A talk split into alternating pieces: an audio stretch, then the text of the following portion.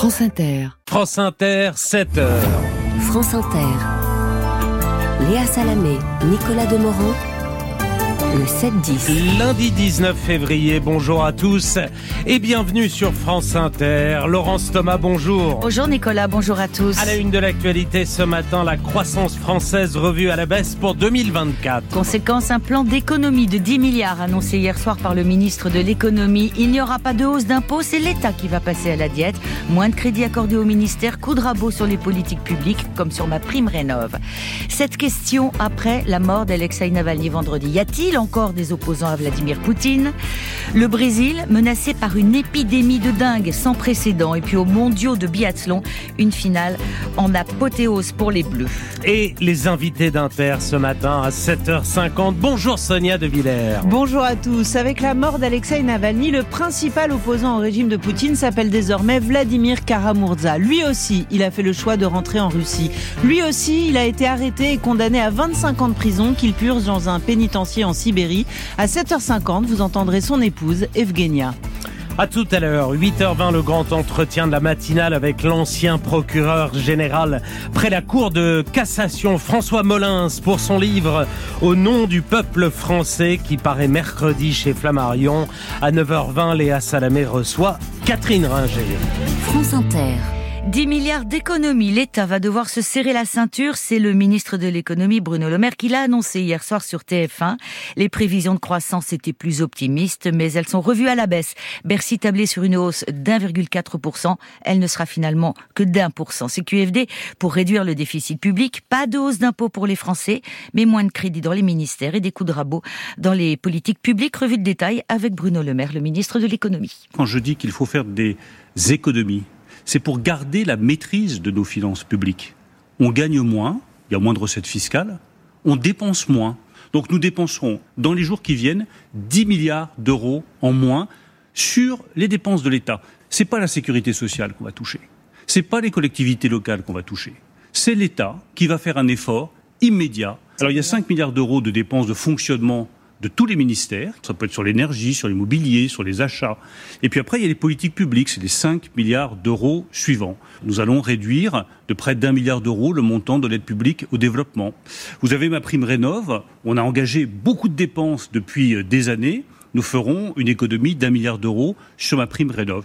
Et puis la troisième série d'économies que je peux citer, c'est sur les opérateurs de l'État. Il y en a des centaines. Chacune va contribuer à hauteur de quelques dizaines de millions d'euros pour que les opérateurs de l'État fassent une économie collective de 1 milliard d'euros. Le ministre de l'économie hier soir sur TF1. Alors 10 milliards d'euros à récupérer sur les dépenses de l'État en repoussant l'idée d'une hausse des impôts, certes, mais selon Éric Heyer, économiste à l'OFCE, ce sont toujours au final les Français qui payent. C'est peut-être curieux de penser que lorsqu'on réduit la dépense publique, ce ne sont pas les Français qui vont quelque part faire un effort supplémentaire. Si, ce sont des Français qui vont faire euh, un effort supplémentaire. Alors certes, ce n'est pas via de l'imposition euh, en plus. Ce n'est pas via des retraites en moins ou euh, des allocations chômage qui ont été réduites, mais c'est bien des Français qui vont devoir euh, faire des efforts supplémentaires. Ce qui a été annoncé, c'est un coup de rabot sur tous les ministères, et qui ce coup de rabot, c'est 5 milliards d'euros. Ben, c'est 5 milliards d'euros en moins pour soit des fonctionnaires, soit pour des entreprises qui euh, travaillaient avec euh, ces ministères et donc euh, c'est bien des salariés français qui auront 5 bah, milliards d'euros en moins, ce qui va donc du coup nourrir ne sort pas de, de récession de la demande, mais en tout cas une demande de la part des ménages relativement molle. L'économiste Eric Heyer au téléphone de Maxime Debs. Emmanuel Macron interviewé dans le journal L'Humanité à l'occasion de la panthéonisation mercredi de Missak Manouchian, symbole de la résistance communiste, interrogé notamment sur le Rassemblement national. Le président de la République juge que le parti ne s'inscrit pas dans l'arc républicain et qu'il serait bien inspiré, je cite, de ne pas venir à cette cérémonie. D'ici une heure, le trafic SNCF devrait être revenu à la normale après un week-end marqué par une circulation des trains très perturbé. Le mouvement des contrôleurs a démarré jeudi soir. Il a été massivement suivi avec près de 75% de grévistes. Un nouveau préavis est en réflexion pour les vacances de Pâques. En attendant, c'est du côté des aiguilleurs que la colère grogne. Sudrail appelle la profession chargée de surveiller la circulation à débrayer le week-end prochain. Salaire, conditions de travail, même méthode, même revendication. Julien Trocas de Sudrail avec Maxime Deps. Une grève peut en cacher une autre, mais surtout euh, une mobilisation euh, plus puissante peut se construire et, nous, on, va tout faire parce qu'il n'est pas question pour nous de lâcher euh, les revendications des contrôleurs et des contrôleuses. Quand on a entre 70 à 90% des salariés qui se sont mis en grève massivement, et eh bien là, il n'y a qu'une solution en fait, c'est d'entendre leur colère. Donc effectivement, nous, on appelle à se mobiliser le week-end prochain si la direction continue à refuser de négocier sur les revendications. Et après, évidemment, ça peut être l'ensemble du corps social cheminot qui peut se mobiliser sur des sujets d'emploi, sur des sujets d'augmentation salariale. On va à la fin du mois avoir euh, l'annonce des bénéfices de la SNCF qui vont être encore importants, comme très importants même, comme l'année dernière. Qu'est-ce que revendiquent les cheminots et les cheminotes? Ils revendiquent une meilleure répartition de la richesse qui a été créée grâce à leur travail tout au long de l'année et qu'il y ait une augmentation de salaire ou une augmentation d'indemnité de travail qui compte pour la retraite. On appelle ça de la justice sociale. Julien Trocas de Sudrail. France Inter, 7h06, suite du journal. Laurent Thomas. Trois jours après l'annonce de la mort d'Alexei Navalny, la veuve de l'opposant russe Yulia Navalnaya doit rencontrer aujourd'hui à Bruxelles les ministres des Affaires étrangères de l'UE pour évoquer la répression dans le pays. Il s'agit aussi d'envoyer un message fort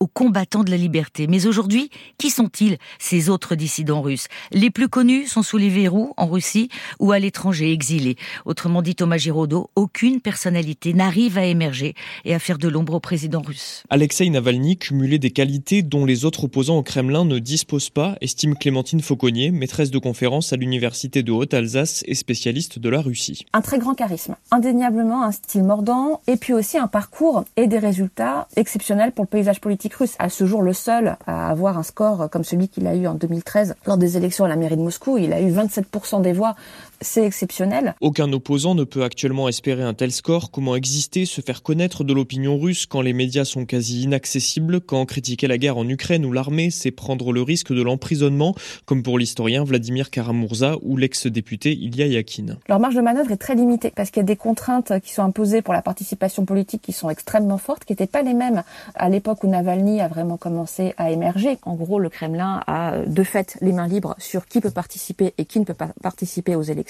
et en plus, l'expression aussi est extrêmement contrainte désormais, y compris sur Internet, ce qui n'était pas le cas il y a une dizaine d'années. Le Kremlin empêche les voix dissidentes critiques de se présenter. Deux candidats à la présidentielle du mois prochain ont été écartés. Les trois restants, face à Vladimir Poutine, ne s'opposent pas ouvertement au pouvoir russe. Et surtout, ne manquez pas dans quelques minutes à la fin de ce journal le zoom de Sylvain Tronchet dans la ville de Carpe en Arctique où était détenu précisément Alexei Navalny. Plus de la moitié des villes touchées, quatre États en urgence sanitaire, épidémie de dingue sans précédent au Brésil. Euh, plus de 550 000 cas ont déjà été recensés depuis le début d'année. C'est quatre fois plus que pour la même période en 2023 et les prévisions sont inquiétantes. Réchauffement climatique combiné au phénomène El Niño entraîne pluie et forte chaleur et du coup favorise la prolifération des moustiques porteurs du virus. Reportage à Rio de Jean-Mathieu Albertini. Dans ce tout nouveau centre de soins spécialisé dans la détection de la dengue, les patients se succèdent, regard à gare et sous perfusion pour éviter une déshydratation Dangereuse causée par ce virus, Watson vient d'être prise en charge. J'attends la confirmation, mais il y a de fortes suspicions. J'ai mal à la tête, j'ai de la fièvre, des douleurs dans le corps, aux articulations. J'ai déjà eu la dingue, mais celle-là est beaucoup plus forte. Alors que le pays déplore 91 victimes et près de 400 décès suspects, les 10 centres du genre éparpillés dans la ville sont essentiels pour faire face à l'épidémie, explique Daniel Sorange, en charge des questions de santé à la mairie de Rio de Janeiro. L'objectif est d'identifier en amont les cas de dingue pour éviter toute aggravation du cadre de santé du patient. Le problème est que pour la première fois de notre histoire, trois types de dingue circulent en même temps. Cela facilite cette prolifération des cas. Après la gestion catastrophique de la Covid-19 par son prédécesseur, l'enjeu est aussi politique pour le président Lula, qui tente, même si le taux de mortalité de la dingue est bien inférieur, de se montrer à la hauteur de la gravité de la situation. À Rio de Janeiro, Jean-Mathieu Albertini pour France Inter. Alerte aussi en Guyane puisque le territoire français voisin du Brésil doit gérer depuis le début janvier euh, une accélération de l'épidémie de dingue. 44 étrangers en lien avec la mouvance djihadiste ont été expulsés du territoire français en 2023 car jugés menaçants des expulsions en hausse de 26% par rapport à 2022 selon le ministère de l'Intérieur. Aux assises du Pas-de-Calais, Laurence, un ancien gendarme du GIGN, jugé pour avoir tué à bout portant un homme soupçonné de vol. C'est l'histoire d'une interpellation qui dégénère. C'était en septembre 2018, en pleine nuit, sur un parking isolé près de Lens. Le militaire de l'unité d'élite de la gendarmerie de Reims tente d'interpeller un homme de 20 ans de la communauté des gens du voyage. Il est accusé de cambriolage. À l'instruction, la juge a estimé que ce gendarme n'était pas en situation de légitime défense. Jean-Philippe Dedio. Ils avaient la réputation d'être prêts à tout pour échapper à une arrestation. Alors ce soir-là, 12 militaires du GIGN sont mobilisés pour l'opération. Aux premières deux suspects quittent le véhicule et prennent la fuite. Le conducteur est mis en joue, résiste et refuse de sortir. L'adjudant Bougie va grimper dans la voiture par la portière passager, pointer son arme sur la tête du conducteur. La voiture redémarre quand même. Le militaire indique qu'il s'est senti en danger, qu'il a tiré volontairement dans un instinct de survie. C'était lui ou moi, expliquera-t-il en garde à vue. L'enquête va néanmoins déterminer que la victime n'était pas armée, qu'elle n'avait formulé aucune menace et que l'initiative de l'adjudant Bougie de grimper par le siège passager n'était peut-être pas la plus adaptée à la situation, que d'autres solutions auraient permis d'immobiliser le véhicule sans aboutir à ce tir unique en pleine tête, d'autant que le gendarme est un professionnel bien entraîné, un habitué des interpellations difficiles. L'instruction n'a donc pas retenu la légitime défense, mais la question sera de nouveau au cœur du procès cette semaine à Saint-Omer. Jean-Philippe Degnaud, le biathlon français, que du bonheur. Il termine les championnats du monde 2024 en République tchèque sur un record de médailles. Il y en avait 11 en 2016, 13 cette année, trois médailles supplémentaires hier lors des deux courses de clôture, six médailles d'or en tout pour la France durant ces mondiaux. Julien Laurent de France Bleu Besançon. Ce nouveau record de 13 médailles bleu-blanc-rouge au total, c'est avant tout grâce à l'impressionnante domination des biathlètes françaises sur chacune de leurs courses, relais mixte compris donc. Les bleus ES ont au moins remporté une médaille, signant même un quadruplé inédit aux mondiaux sur le sprint féminin. Historique aussi ce premier titre mondial enfin dans le relais dames. Pour Justine Brezas-Boucher, en six courses, c'est carrément un cumul de cinq médailles, dont trois en or, comme l'autre savoyarde, Julia Simon, qui a dû se contenter hier d'une ultime médaille en chocolat de quatrième. C'est énorme de faire partie de cette équipe, ça fait vraiment plaisir de, vivre des mondiaux comme ça. Ça paraît, je pense, presque facile de l'extérieur, mais, euh, mais ça l'est pas. C'est vraiment le fruit d'un énorme travail, d'une équipe qui, bah, finalement, qui joue chacune sur nos, points forts. Et euh, ça fait des super belles courses et c'est vraiment agréable de pouvoir vivre ces moments-là. À retenir également les quatre médailles en six courses de Lou Jean Monod Laurent, quatre médailles aussi en sept courses sur ces mondiaux. C'est la belle petite collection de Quentin Fillon-Maillet qui a notamment permis à l'équipe de France masculine hier de signer enfin son premier podium individuel de l'hiver. N'oublie pas Stéphane Boutiot, le directeur du biathlon français. On sent Quentin qui revient à un super niveau depuis un bon moment. Là. Il est pas loin de son niveau des Jeux euh, d'il y a deux ans. ça se concrétise par une médaille pour les gars. Et franchement, c'est mérité. Et l'autre médaille 100% masculine de la France sur ces mondiaux, c'était le bronze aussi samedi sur le relais homme. Julien Laurent de France Bleu Besançon. Merci Laurence Thomas. Dans trois minutes, restez avec nous. C'est le zoom dans le Grand Nord russe sur les traces d'Alexei Navalny.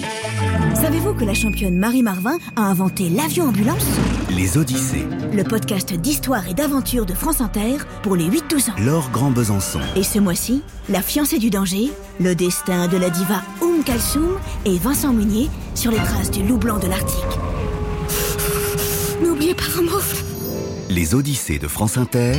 120 aventures à télécharger sur l'appli Radio France. Avec Pronote, toute la vie scolaire en une seule appli, maintenant aussi disponible pour les écoles primaires. France Inter, 7h14. France Inter. Nicolas Demorand le 7-10. Où se trouve exactement la une d'un journal aujourd'hui? La question est loin, très loin d'être simple, et c'est Vanity Fair, édition américaine en ligne, qui la pose. 80 secondes ce matin sur ce qui fut longtemps une évidence. Les journalistes se battaient pour que leurs articles fassent la une du quotidien papier. C'était la classe et parfois la gloire. Plus proche de nous, occupait la page d'accueil du site internet du journal offrait la même rémunération narcissique avec en plus la promesse d'une large circulation virale de l'article.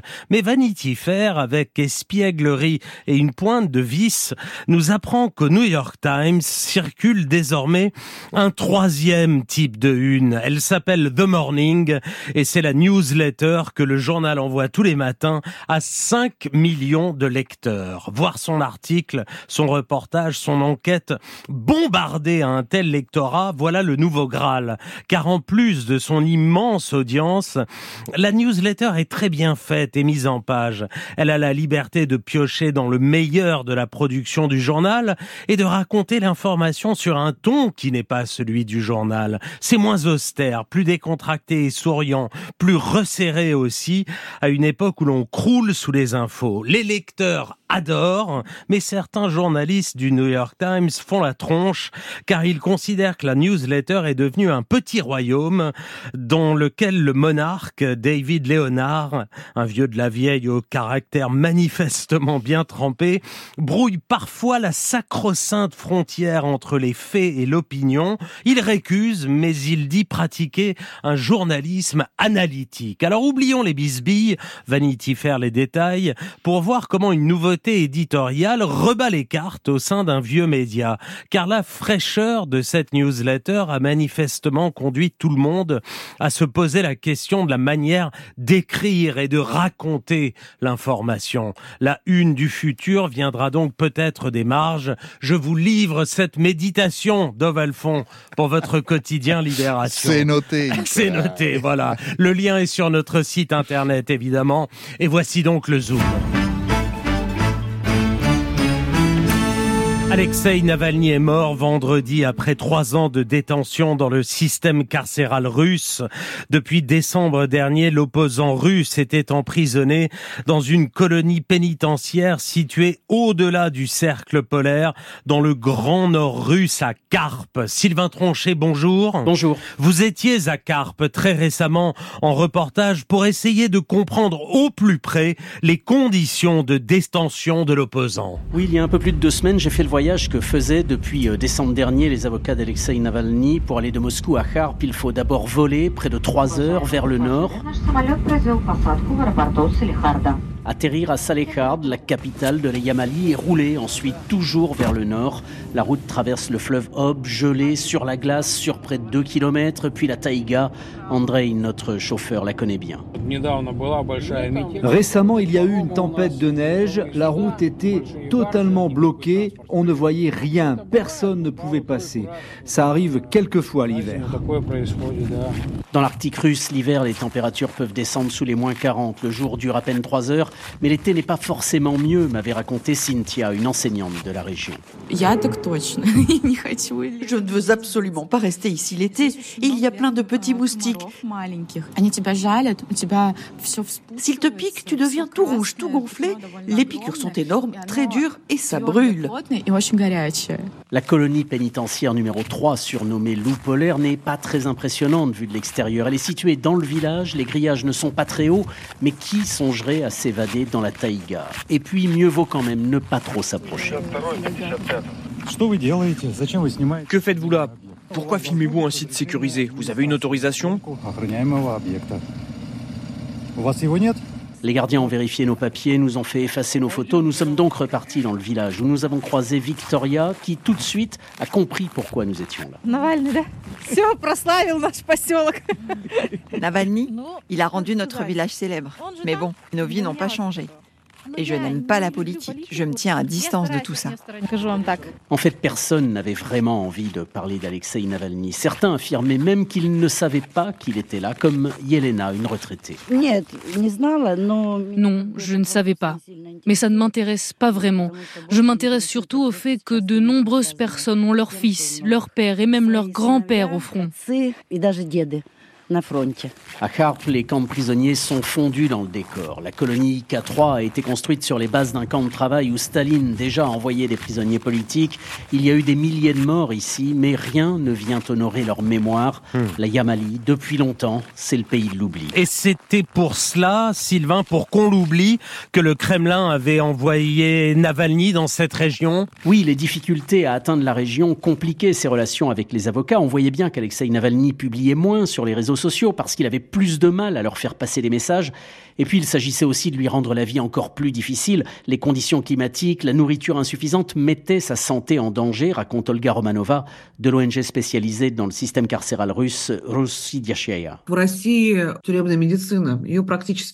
En Russie, la médecine pénitentiaire est quasiment inexistante. Il est pratiquement impossible d'obtenir un traitement ou un examen médical normal.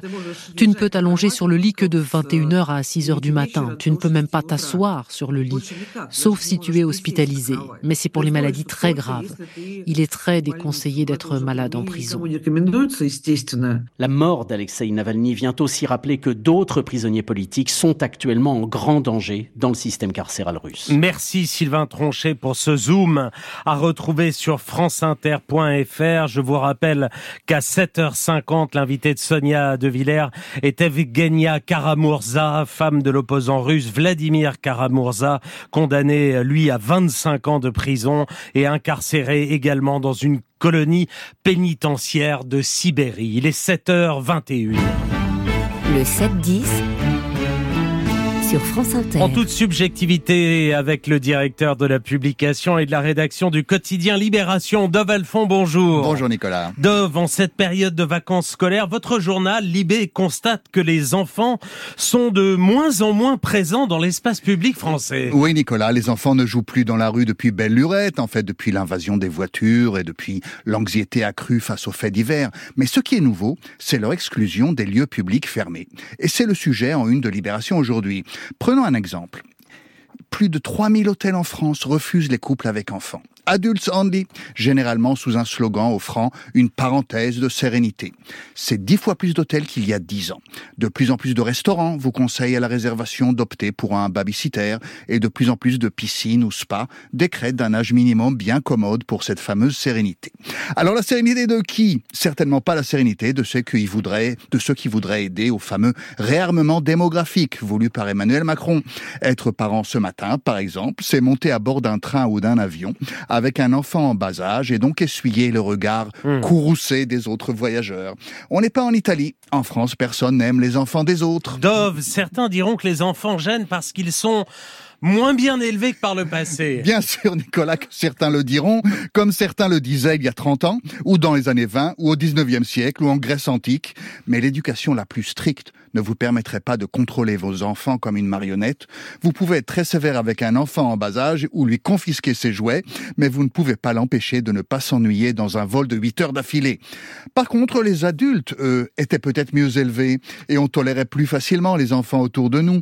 Car comment un parent pourrait s'assurer que son enfant n'est pas une nuisance? À part des somnifères inter interdits ou un temps d'écran catastrophique, cela exigerait un style d'éducation où les enfants bénéficieraient certes d'une attention constante, mais auraient zéro autonomie, le contraire de ce qu'il faut pour bien les éduquer. Les besoins réels de l'enfant sont totalement absents de ce calcul social destiné uniquement à s'assurer qu'il ne dérange personne autour d'eux. Pour prendre en compte les besoins de l'enfant, il faudrait accepter un peu de bruit dans les restaurants, les magasins, et oui, dans les trains et les avions. L'éducation des enfants est une condition préalable à la coopération ordonnée entre adultes libres que promet la société. Voilà ce qu'il faut essayer de se dire, même quand le gosse de la troisième rangée hurle parce qu'il s'ennuie. Ce n'est pas si grave, ce maudit train arrivera bien à destination, et votre sérénité aussi. Merci Dovalfond, et à lundi prochain. Le 7-10 sur France Inter. Et bonjour, bonjour Aline Afanou-Koé. Bonjour Nicolas, hola à todos. Le chanteur ivoirien Tiken Jaffa Koli est de retour avec un album de reprise de ses standards en acoustique.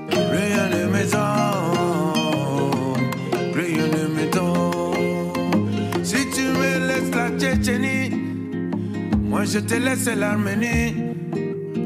Si tu me laisses l'Afghanistan, Moi je te laisse le Pakistan. Si tu ne quittes pas Haïti, moi je t'embarque pour Bangui. Si tu m'aides à l'Irak, moi je t'arrange le Kurdistan. Ils ont partagé le monde, rien ne m'étonne,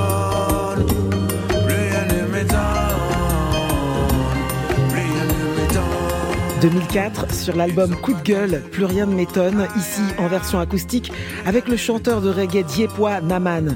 Les coups de gueule de Tiken Jah Fakoly sont aussi légendaires que son illustre créateur.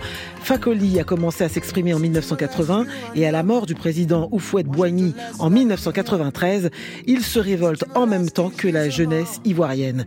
Des prises de position qui lui ont valu un exil forcé au Mali ou encore une expulsion du territoire sénégalais. Le refrain entêtant de sa chanson engagée reste tristement d'actualité aujourd'hui à l'échelle mondiale. Mais Tiken Jah Fakoly reste optimiste. Nos enfants comptent bien sur nous, mais nous on pense surtout à nous. La terre il n'y en a qu'une, ne promettons pas la lune. Comment imaginer la suite? En avançant prendre la fuite? Comment rendre le monde respirable? Comment rendre la vie supportable? Faudrait arriver,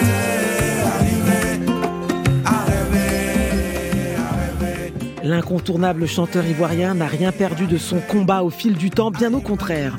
Son message pacifiste et sa volonté d'éveiller les consciences sur l'écologie, la pauvreté ou encore la démocratie est encore plus urgente aujourd'hui pour mobiliser les prochaines générations.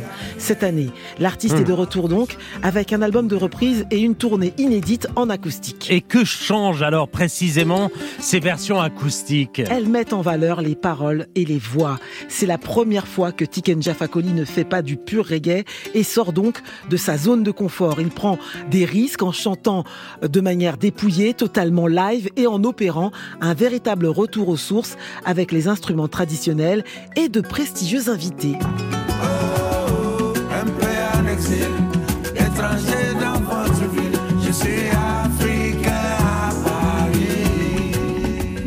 African in Paris, avec ou sans papier, Fakoli entouré des figures de la musique jamaïcaine et brésilienne, Aura Sandy et Chico César, pour réinventer le hit intemporel de Sting.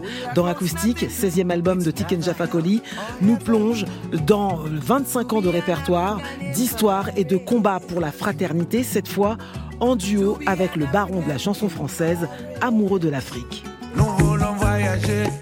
Aussi travailler. Mais nous, on vous a pas refusé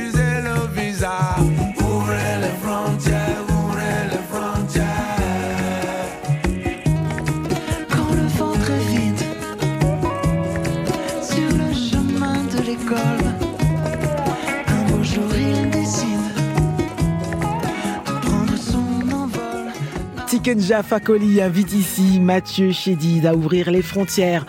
Et une chose est sûre, la musique de Fakoli n'en a aucune. Acoustique, l'album de Tiken Jafakoli est disponible. L'artiste est en tournée dans toute la France. Merci Aline et à demain. Il est 7h28, Marie-Pierre Planchon est là et la météo est à suivre. France Inter, c'est aussi sur les réseaux sociaux. Sur TikTok, l'humour, l'info, la musique et plein de surprises. Facebook, X, Snap, Insta, Twitch, TikTok, abonnez-vous. La météo avec Vitacitral TR+, des laboratoires Acepta. Gel réparateur pour les mains abîmées par le froid, les gels hydroalcooliques et les lavages fréquents. En pharmacie et parapharmacie. Et Marie-Pierre, le temps reste humide sur le nord. Et oui, et dès ce matin, on retrouve les pluies d'hier sur les régions du Grand Est à l'Auvergne-Rhône-Alpes avec des petites pluies. Et après les éclaircies matinales sur le nord-ouest, eh bien, de nouvelles pluies arriveront près des côtes de la Manche en journée sous le vent et arroseront toutes les régions jusqu'à la Loire, à la Franche-Comté et des Hauts-de-France au centre, aux Pyrénées ce matin, c'est la grisaille qui prédomine avec de nombreux nuages bas, des brumes, des brouillards, quelques petites pluies aussi sur le piémont pyrénéen. Et dans la journée, au sud de la Loire, l'après-midi, le soleil fera quelques apparitions, mais ce sera beaucoup plus ensoleillé au sud d'une ligne qui relierait Bordeaux-Montélimar et ça jusqu'à la Méditerranée, avec quelques entrées maritimes près des côtes corse et du vent, tramontane 80 km heure et Mistral 90. Et l'ambiance très douce pour la saison. Et oui, ça va durer jusqu'à jeudi, Nicolas. Ce matin, comme après-midi, on aura 2 à 4 degrés au-dessus des normales de saison. Ce matin, c'est descendu à 4 en Lozère, comme dans les Alpes-Maritimes. Vous avez 10 à Bordeaux, Cherbourg et déjà 13 dans les Landes. Et dans la journée, au plus bas, il fera 8 à Gérardmer, 11 à Bourges et à Lille. 13 à Strasbourg comme à Paris, comptez 15 à Grenoble et même 20 à Montpellier. Merci Marie-Pierre. À suivre dans la prochaine demi-heure, Maxence Lambrec, Sharon Weisbrot et Mathieu Noël. Bonjour à tous les trois. Bonjour. Maxence, politique. L'ancien patron des gardes frontières européens, le patron de Frontex, bascule au RN. Jordan Bardella pensait que c'était une hôtesse d'accueil des migrants. Il a changé d'avis, c'est un héros maintenant. Sharon, l'économie? La panne de croissance qui contraint le gouvernement aux économies. Mathieu, avant 8 heures. Eh ben Nicolas, je me demanderais si Poutine est un si bon stratège que ça, parce que la dernière fois qu'un type est mort et qu'on n'a pas retrouvé son corps, c'était il y a 2000 ans, et ça a fait une sacrée pub aux fans du type qui est mort. À tout à l'heure. Soyez les bienvenus sur Inter. Il est 7h30. Le journal Alexis Morel, bonjour. Bonjour Nicolas, bonjour à tous. 135 ans après sa construction, faut-il s'inquiéter pour la santé de Notre-Dame de Fer? Le personnel de la Tour Eiffel entame ce matin une grève illimitée pour dénoncer la mauvaise gestion de l'édifice. Parole de salariés et de touristes dans ce journal. Un autre monument parisien, le Salon de l'Agriculture. Il doit ouvrir ses portes samedi. Dans quelles conditions? En pleine colère du secteur. Les agriculteurs espèrent le soutien des visiteurs vous les entendrez. Au sommaire aussi, le premier déplacement de campagne aujourd'hui pour l'ancien patron de Frontex, passé au RN pour les européennes. Et surveillez le ciel, vous pourriez peut-être y voir dans les prochaines heures des morceaux de satellites. Et au micro de Sonia De Villers, dans 20 minutes aujourd'hui, Evgenia Karamurza, la femme de l'opposant russe Vladimir Karamurza, incarcérée dans une colonie pénitentiaire en Sibérie après sa condamnation à 25 ans de prison l'an dernier. France Inter. 7 millions de visiteurs chaque année. Ce qui en fait le monument payant le plus fréquenté au monde. Mais ce matin, la Tour Eiffel pourrait n'en accueillir aucun. À 5 mois des Jeux Olympiques, le personnel est appelé à la grève reconductible pour dénoncer la mauvaise gestion financière de l'édifice par la mairie de Paris. Recettes surestimées, dépenses sous-estimées selon les syndicats, qui s'inquiètent aussi du retard pris euh, par les travaux de peinture et de dépollution. Mais dans l'immédiat, Mathilde Bouquerel, il va falloir gérer la déception des touristes. Christophe, son épouse et leur fille Célia, 9 ans, sont venus de Lyon pour passer deux jours à Paris et surtout visiter la Tour Eiffel. Ma femme s'est occupée des réservations il y a déjà un petit mois et on a été prévenu vendredi, voire jeudi, comme quoi préavis de grève et qu'on serait remboursé. Et c'est vrai qu'on est un peu déçus. Bah oui, parce que c'est un grand monument, c'est euh, notre capitale, donc euh, j'aimerais bien la connaître. C'était son cadeau de Noël en plus. Donc on est là pour ça. Une déception que comprend Stéphane Dieu, délégué CGT des salariés de la Tour Eiffel. On est vraiment désolé parce que ça n'amuse personne de fermer un jour, deux jours, trois jours. Mais ça fait maintenant 18 mois qu'on essaye d'ouvrir une négociation avec notre actionnaire pour revoir le modèle économique. Les syndicats dénoncent notamment la décision de la mairie de Paris d'augmenter très fortement la redevance qu'elle perçoit sur les recettes du monument. De 8 millions par an à 50 millions par an. On a vécu le Covid, donc on a perdu 130 millions de recettes, on a été fermé un an. Et les travaux, notamment à cause du plomb, les budgets ont largement explosé de plus de 120 millions. Donc en réalité, on se retrouve avec un endettement actuel qui n'était absolument pas prévu de 100 millions. Une situation qui inquiète d'autant plus les syndicats que la tour Eiffel doit impérativement être repeinte et dépolluée au plomb. Pour le moment, seuls 3% du monument ont été traités. Mathilde Bouquerel. Autre grève qui s'arrête celle-là, du moins provisoirement, celle des contrôleurs de la SNCF. Le trafic revient à la normale aujourd'hui sur les rails. Mais d'autres débrayages s'annoncent dès le week-end prochain, cette fois chez les aiguilleurs. Sudrail a déposé un nouveau préavis. Eux aussi font pression. Les syndicats agricoles menacent l'ouverture du salon de l'agriculture dans cinq jours. Si certaines promesses gouvernementales ne se concrétisent pas d'ici là, ce ne sera pas forcément serein, reconnaît le ministre Marc Fesneau. Mathilde Dehimi a rencontré des jeunes agriculteurs de l'Oise à quelques jours de ce salon. Ils espèrent faire du rendez-vous une opération de sensibilisation du grand public. Toute la vie de Dylan, 22 ans, est rythmée par le salon de l'agriculture. Ça fait 15 ans de concours sur l'exploitation et il y a 120 médailles d'accroché. On finit un salon, on commence presque à préparer l'année d'après. Sa famille élève 430 brebis près de Noyon. Elle reste très attachée au salon. Les gens, ils veulent toujours toucher les moutons, surtout lorsqu'ils sont enfants, ça les impressionne quand même. Mais cette fois, Dylan aimerait parler des difficultés de son métier. La laine, c'est la plus grosse problématique. Il n'y a pas du tout de marché depuis 5 ans. Donc c'est malheureux de parler de choses comme ça au salon de l'agriculture, mais c'est peut-être l'un des seuls moyens de se faire entendre. Le salon, c'est notre vitrine, dit le jeune éleveur. Bloquer le grand public serait se tirer une balle dans le pied à Bond d'Armel, 24 ans. Il y a eu un changement de la part du grand public sur l'origine, sur le prix, etc. Il y a eu une grosse prise de conscience euh, avec les manifestations, mais j'espère que ce ne sera pas euh, passager comme au moment du Covid. Au moment du Covid, tout le monde euh, était content d'aller chez le producteur acheter. Et puis en fait, bah, il y a énormément de producteurs qui ont vu leur vente descendre juste après. Ils ne veulent pas pénaliser les visiteurs, mais maintiennent la pression sur le gouvernement. Claire, 26 ans. Il y a eu des promesses à échéance du salon. Il reste plus longtemps pour les mettre en place. Donc on nous a annoncé des choses, on attend qu'elles soient mises en place. Et donc au gouvernement, disent-ils, de ne pas faire capoter ce rassemblement populaire. Et ce matin, les tracteurs sont à nouveau de sortie dans les Bouches du Rhône. Deux cortèges partis notamment d'Aix-en-Provence doivent rejoindre le centre-ville de Marseille. Les attentes des agriculteurs au moment où l'État doit se serrer un peu plus la ceinture. Le ministre de l'économie revoit les prévisions de croissance à la baisse pour cette année. Pas plus de 1% finalement. Mais Bruno Le Maire veut tenir les déficits. Il annonce donc un coup de rabot général pour trouver 10 milliards d'euros supplémentaires. Le Rassemblement national serait bien inspiré de ne pas assister mercredi à la panthéonisation de Missak Manouchian. C'est Emmanuel Macron qui parle en ces termes dans les colonnes de l'Humanité ce matin. Le chef de l'État l'assure, il n'a jamais considéré que le RN s'inscrivait dans l'arc républicain. Le RN dont le président Jordan Bardella est attendu aujourd'hui dans les Alpes-Maritimes pour accompagner le premier déplacement de Fabrice Leggeri, l'ancien patron de Frontex, l'agence européenne de contrôle des frontières, qui a rejoint ce week-end le parti pour les élections européennes. Il sera en troisième position sur la liste RN au mois de juin de quoi centrer la campagne sur l'immigration, Claire Flochel? Jordan Bardella et Fabrice Leggeri rendent ce matin visite aux policiers de la caserne de la CRS 8, unité spécialisée dans les violences urbaines à Saint-Laurent-du-Var, avant de se rendre au poste frontière de Menton cet après-midi. Un déplacement lourd de sens selon le directeur de campagne du RN pour ces élections européennes. C'est pour montrer qu'il faut apporter une réponse en coopération entre les États européens pour rendre sûre la frontière nationale, explique Alexandre Loubet. C'est l'enfer là-bas, considère un député RN. Menton, c'est le symbole par excellence des flux migratoires incontrôlés, dit-il. Dans ce cadre, Fabrice Leggeri arrive à point nommé. Aux fonctionnaires énarques et normaliens, il a dirigé durant sept ans l'agence de l'Union européenne chargée du contrôle des frontières avant d'en démissionner. Il était régulièrement accusé par les ONG de tolérer des refoulements illégaux de migrants et il s'était imposé comme un défenseur de l'imperméabilité des frontières européennes. Un recrutement présenté depuis hier par le parti comme une preuve de crédibilité, le point faible du Rassemblement national encore aujourd'hui. Claire Flochel, service politique d'Inter. Le gouvernement israélien fait maintenant du ramadan autour du 10 mars une date butoir pour une offensive contre Rafah. Si d'ici là les otages ne sont pas à la maison, prévient le ministre israélien Benny Gantz, les combats continueront partout à Gaza, y compris donc à Rafah, cette localité du sud de l'enclave où sont réfugiés près d'un million et demi de Palestiniens. Il y a cette guerre frontale entre Israël et le Hamas à Gaza, et puis le conflit plus larvé mais permanent en Cisjordanie occupée où l'armée israélienne multiplie les raids dans les camps de réfugiés depuis octobre dernier et les attaques du Hamas.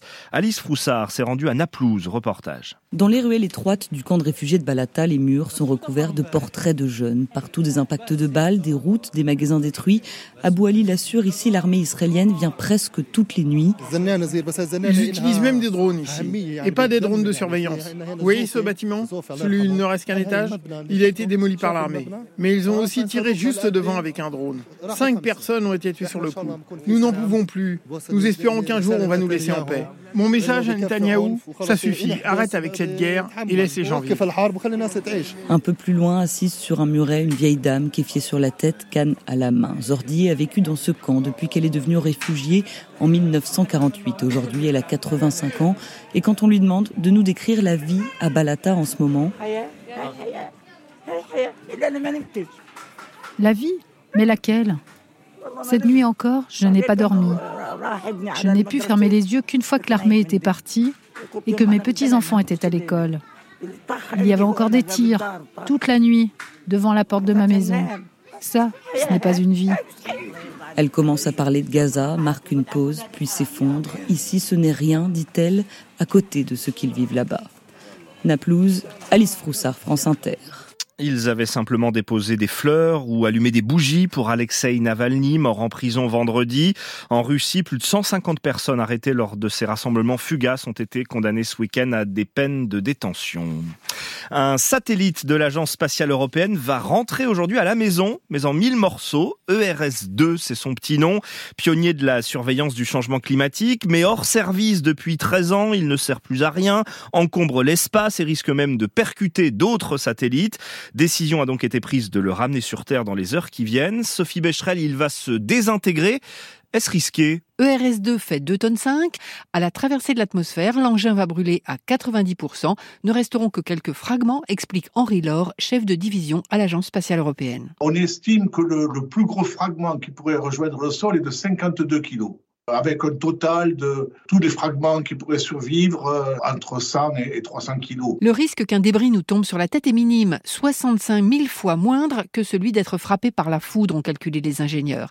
S'il faut penser à nettoyer les orbites, c'est surtout parce qu'elles deviennent dangereusement encombrées. Ce qu'on veut éviter à tout prix, c'est le syndrome de Kessler, c'est-à-dire que l'espace, surtout l'espace proche, à moins de 2000 km, subissent une série de collisions qui fassent que ça devienne inutilisable et ce serait dramatique pour l'humanité. L'Agence spatiale européenne se veut exemplaire en matière de nettoyage, insiste Quentin Verspiren, coordinateur du programme de sécurité spatiale. L'agence est en train d'implémenter ce qu'on appelle la stratégie zéro débris, qui a un principe qui est très simple.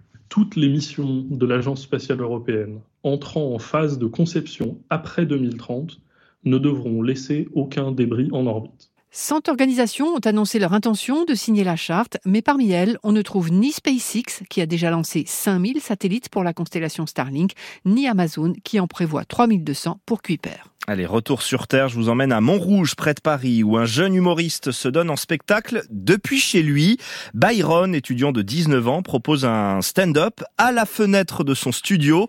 Pour Inter, Mathilde Engui s'est glissée dans le public, en pleine rue donc. Il est 19h30, la fenêtre s'ouvre sur la rue. Bonsoir, je me présente, je m'appelle Byron, euh, je fais du stand-up à ma fenêtre. Une dizaine de spectateurs sourient sur le trottoir. Où je suis physiquement apte, tu le vois au premier coup d'œil. Tu vois que vous rigolez. Byron est étudiant en sciences économiques et sociales. Il habite au rez-de-chaussée dans un studio de 12 mètres carrés. C'est très dur. On passe sa vie dehors pour éviter d'être à l'intérieur. Donc je me suis dit qu'il fallait euh, rajouter un peu de joie dans tout ça. Depuis petit, je voulais faire du stand-up. Et ma pote, elle m'a dit, mais démarque-toi. Le lendemain, je me suis réveillé. Je me suis dit, mais c'est bon. Je vais faire du stand-up à ma fenêtre. Depuis octobre dernier, l'apprenti humoriste raconte ses aventures deux fois par semaine pendant 10 minutes. Le temps de cuisson de mes pâtes, explique-t-il. Voilà, mesdames et messieurs, je vais terminer sur ça. Passez une bonne soirée, c'était Byron. Rendez-vous 76 avenue de la République, je déménage jamais. Et voilà. Adrien habite à 500 mètres avec Raphaël, c'est la première fois qu'ils viennent. Ça met de l'animation dans une ville qui est pas plus animée que ça par rapport à d'autres. C'est trop bien, en plus il y a un petit peu plus de proximité je trouve euh, que quand justement on va dans un comedy club où c'est vraiment cadré, je trouve ça trop cool. Et prochain défi pour Byron, une tournée des fenêtres. Le concept, aller jouer chez des gens partout en France. Voilà, rendez-vous les jeudis et dimanches soirs pour applaudir ce comique de fenêtre, mais que ça ne donne pas des idées à mes voisins. Merci Alexis Morel.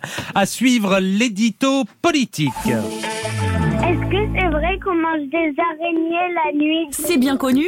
Les enfants sont des petits curieux. Ils posent tout le temps des questions. France Inter, 20h05, Camille Cronier. Une question, une réponse en 3 minutes chrono chaque soir, avec toujours plein de spécialistes dans tous les domaines. Merci. Merci. Au revoir. Les petits bateaux. C'est du lundi au vendredi, après les infos de 20h. Et quand vous voulez, sur l'appli Radio France et franceinter.fr. Il est 7h43. Le 7-10 sur France Inter. L'édito politique Maxence Lambrec, l'ancien directeur de Frontex, rallie Marine Le Pen. Et c'est d'abord un coup contre Emmanuel Macron puisque cet homme vient écrire une toute autre histoire que celle du président. Il s'appelle Fabrice Légéry et a pendant sept ans, jusqu'en avril 2022, dirigé l'une des principales agences de l'Union européenne, celle en charge du contrôle des frontières. Il a vu son budget multiplié par six, ses effectifs augmenter, ses missions élargies, mais un changement de cap s'est dit-il opéré en 2019. À quoi fait-il référence? À sa nouvelle hiérarchie nommée après les élections européennes, alors que pendant la campagne, Emmanuel Macron promettait de renforcer les moyens de Frontex, de multiplier le rapatriement des migrants illégaux. Un discours de fermeté pour déjà affronter le RN. Fabrice Légéry vient aujourd'hui le contredire point par point. Évidemment, il y a ici une part de stratégie, sans doute d'exagération, mais que l'ancien patron de Frontex, à qui Emmanuel Macron a fait confiance, soit aussi catégorique contre une commission qui, je cite, encourage la submersion migratoire.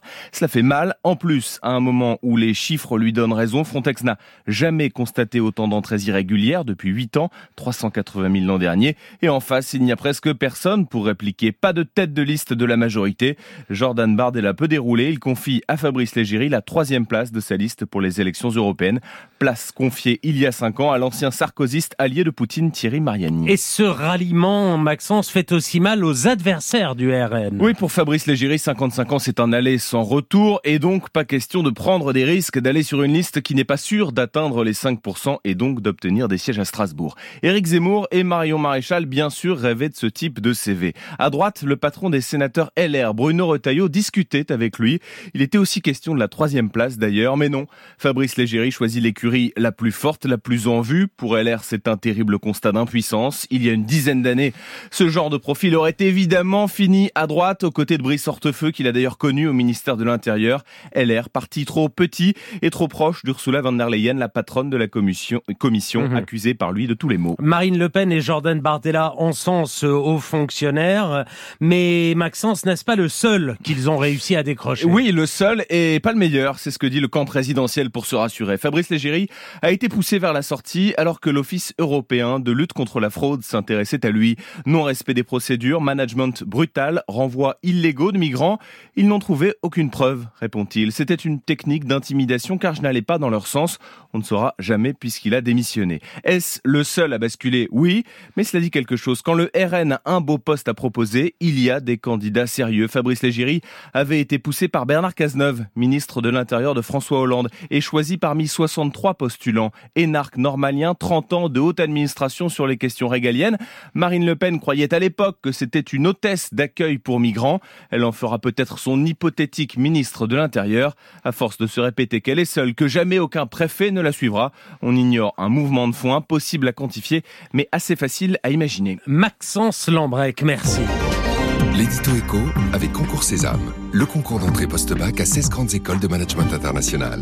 Pour en savoir plus, rendez-vous sur concours-sésame.net. L'édito écho avec Sharon Weisbrod des échos. Vous revenez, Sharon, ce matin sur les annonces de Bruno Le Maire qui vient de réviser à la baisse les perspectives de croissance de la France. Bruno Le Maire a confirmé hier soir ce que tous les économistes savaient déjà. La France n'atteindra pas les 1,4% de croissance promis cette année, mais devra se contenter au mieux d'un petit 1%.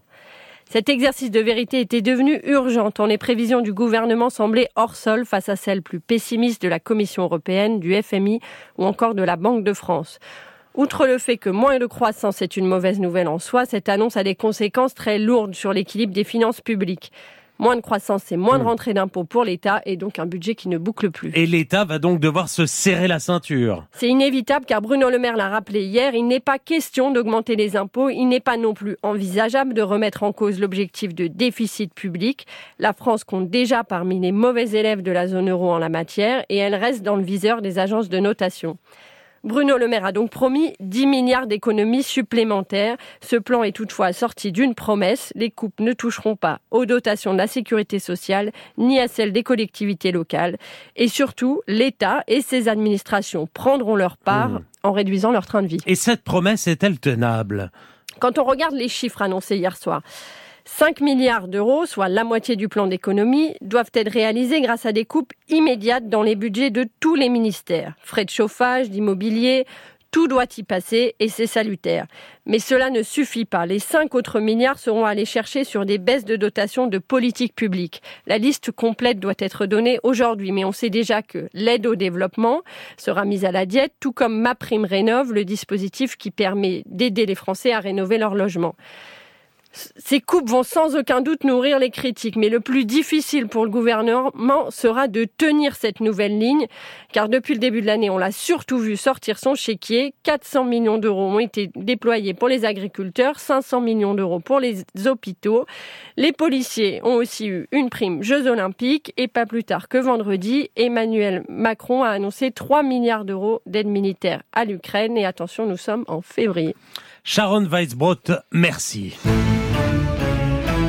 France Inter, le 7-10. Il est 7h48. Sonia De Villers, votre invitée ce matin, est l'épouse d'un opposant majeur à Vladimir Poutine. Il s'appelle Nicolas Vladimir Karamurza, une voix puissante, un temps exilé aux États-Unis avec sa famille. Comme Alexei Navalny, il a survécu à deux empoisonnements. Comme lui, il a fait le choix de rentrer en Russie pour faire entendre sa critique féroce de la guerre en Ukraine. Comme Navalny, il a été immédiatement arrêté, jugé et condamné à 25 ans de prison qu'il purge en ce moment à l'isolement très loin de Moscou. Hier soir, nous avons réussi, réussi à joindre Evgenia, son épouse, en transit dans un aéroport entre les États-Unis et l'Autriche. On vous écoute.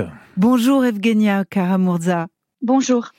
Est-ce que vous avez été surprise à l'annonce de la mort d'Alexei Navalny?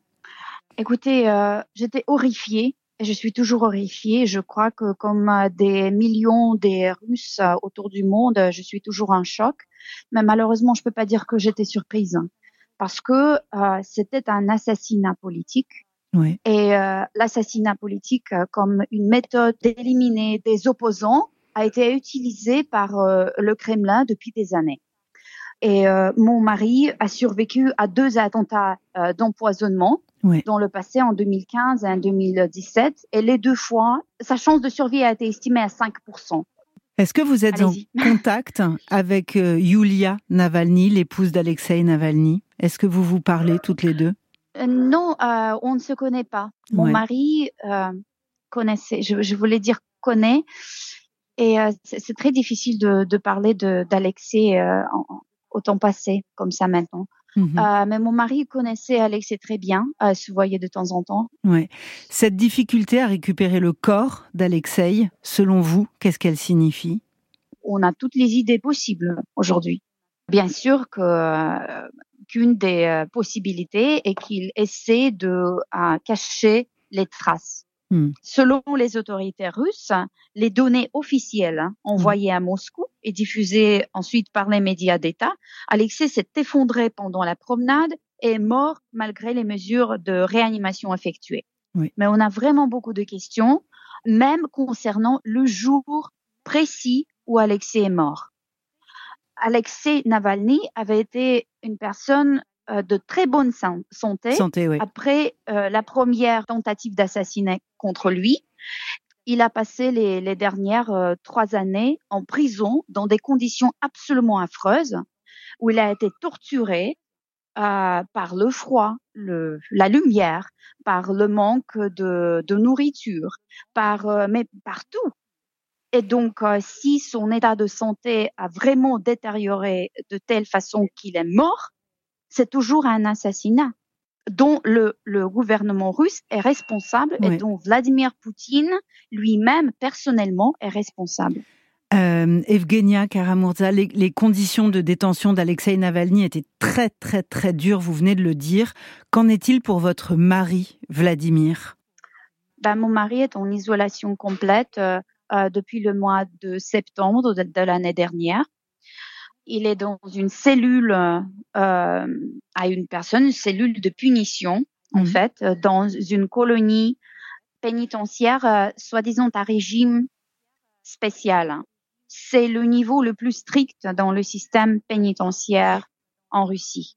Dans ces conditions-là, euh, où il n'a vraiment pas de contact humain, sauf avec son avocat euh, pour, je sais pas, deux ou trois heures par semaine, Oui. et euh, dans une cellule qui mesure, je sais pas, 3 mètres par 5 mètres, Oui. son état de santé euh, se détériore aussi. Et euh, bah, c'est la situation avec euh, beaucoup d'opposants russes qui refusent de se taire, même derrière les barreaux, et qui continuent euh, de, de se poser, de, de, parler contre la guerre et contre le régime de Vladimir Poutine. Et donc, euh, ces gens sont soumis à des, des tortures constantes comme ça. Ils sont isolés de leurs proches, ils sont euh, sujets à des, des, tortures physiques, psychologiques, et euh, très souvent, ils sont en isolation complète. Est-ce que vous craignez pour sa vie aujourd'hui? J'ai peur, euh, j'ai peur pour la vie de mon mari depuis 2015, hein, où il a survécu son premier euh, empoisonnement. Euh, et bah, depuis, je dors avec mon mon téléphone à côté parce que je suis toujours, j'ai toujours peur d'avoir, de, recevoir ce coup de téléphone. C'est, c'est affreux. Il n'y a pas vraiment de mots de. Est-ce que vous pensez, Evgenia, que la mort de Navalny peut agir comme un électrochoc sur la population russe, que ça peut produire une étincelle, qui a un espoir le fait est que depuis le déclenchement euh, de l'invasion à grande échelle de l'Ukraine, il y a deux ans, les arrestations, les détentions et les arrestations en Russie ne cessent jamais. Chaque jour, on entend des, de nouvelles peines de prison euh, allant jusqu'à euh, 10, 15, vingtaine d'années. Et même les gens apportant des fleurs pour commémorer un opposant assassiné est vu comme, comme, une, comme un danger par l'État russe.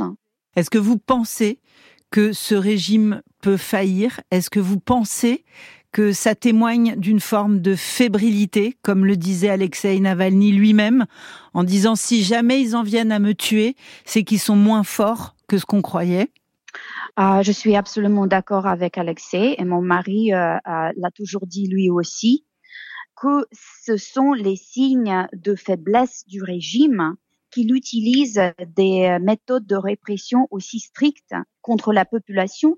Un leader qui a vraiment la confiance de la population n'utilise pas des méthodes de répression aussi atroces. Mmh.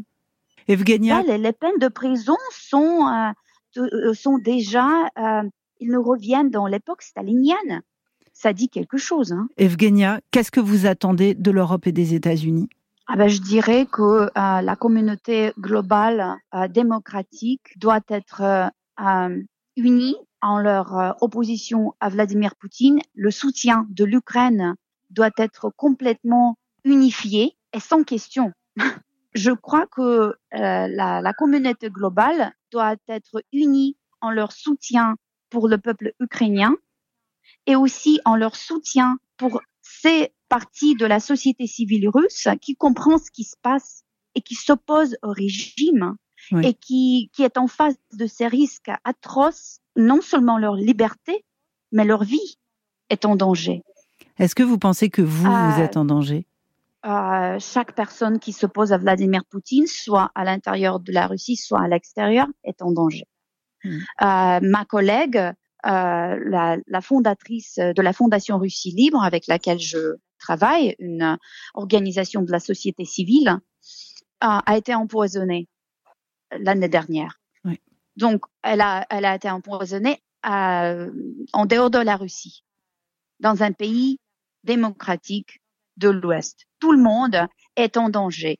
Comment vivent vos, vos trois enfants? Ils sont à Washington je crois. Comment est-ce qu'ils ont ah réagi à la mort d'Alexei Navalny? Ils sont en, Virginie. Comment est-ce qu'ils ont réagi, vos trois enfants, à la mort d'Alexei Navalny? Comment vous pouvez les, les rassurer aujourd'hui?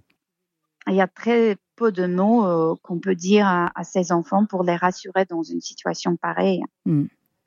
Euh, ce que je peux leur dire est qu'Alexei était un héros et que leur père aussi est un héros et que je veux me battre pour lui et pour euh, tous ceux de mes compatriotes qui sont en prison aujourd'hui parce que ce sont les, les, visages de la Russie démocratique qu'on veut voir.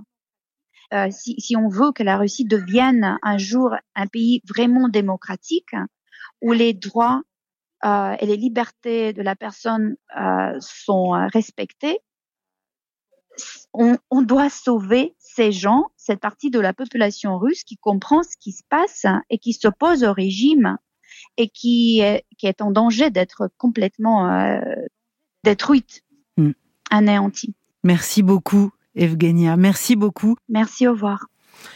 Et merci Sonia De Villers, merci également à Antoine Larcher pour la réalisation de cet entretien.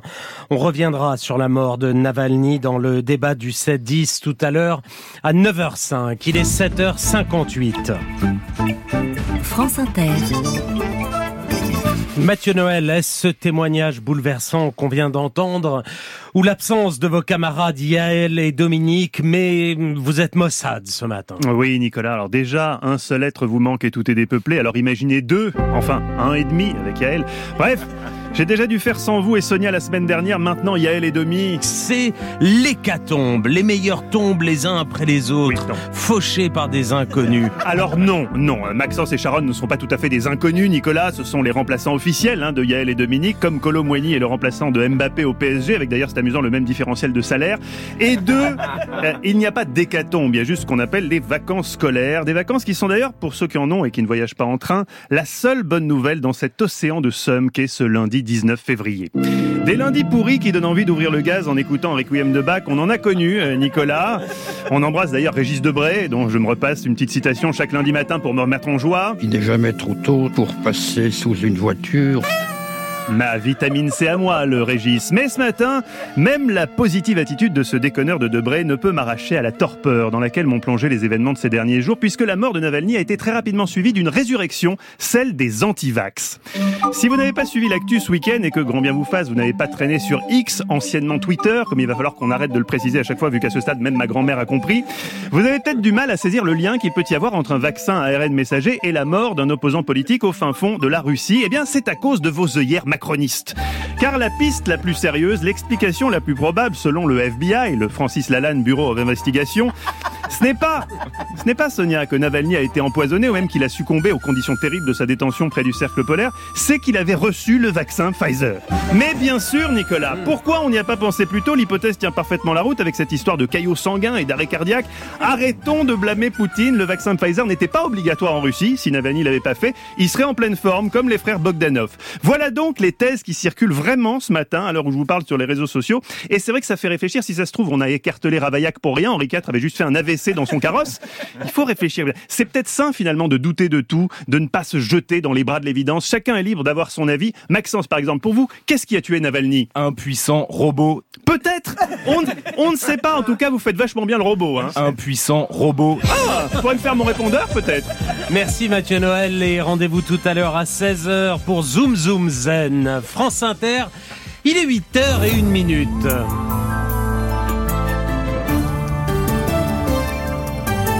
Le journal, Florence Paracuelos, bonjour. Bonjour Nicolas, bonjour à tous. À la une ce matin, un policier qui meurt sous les balles près d'un point de deal.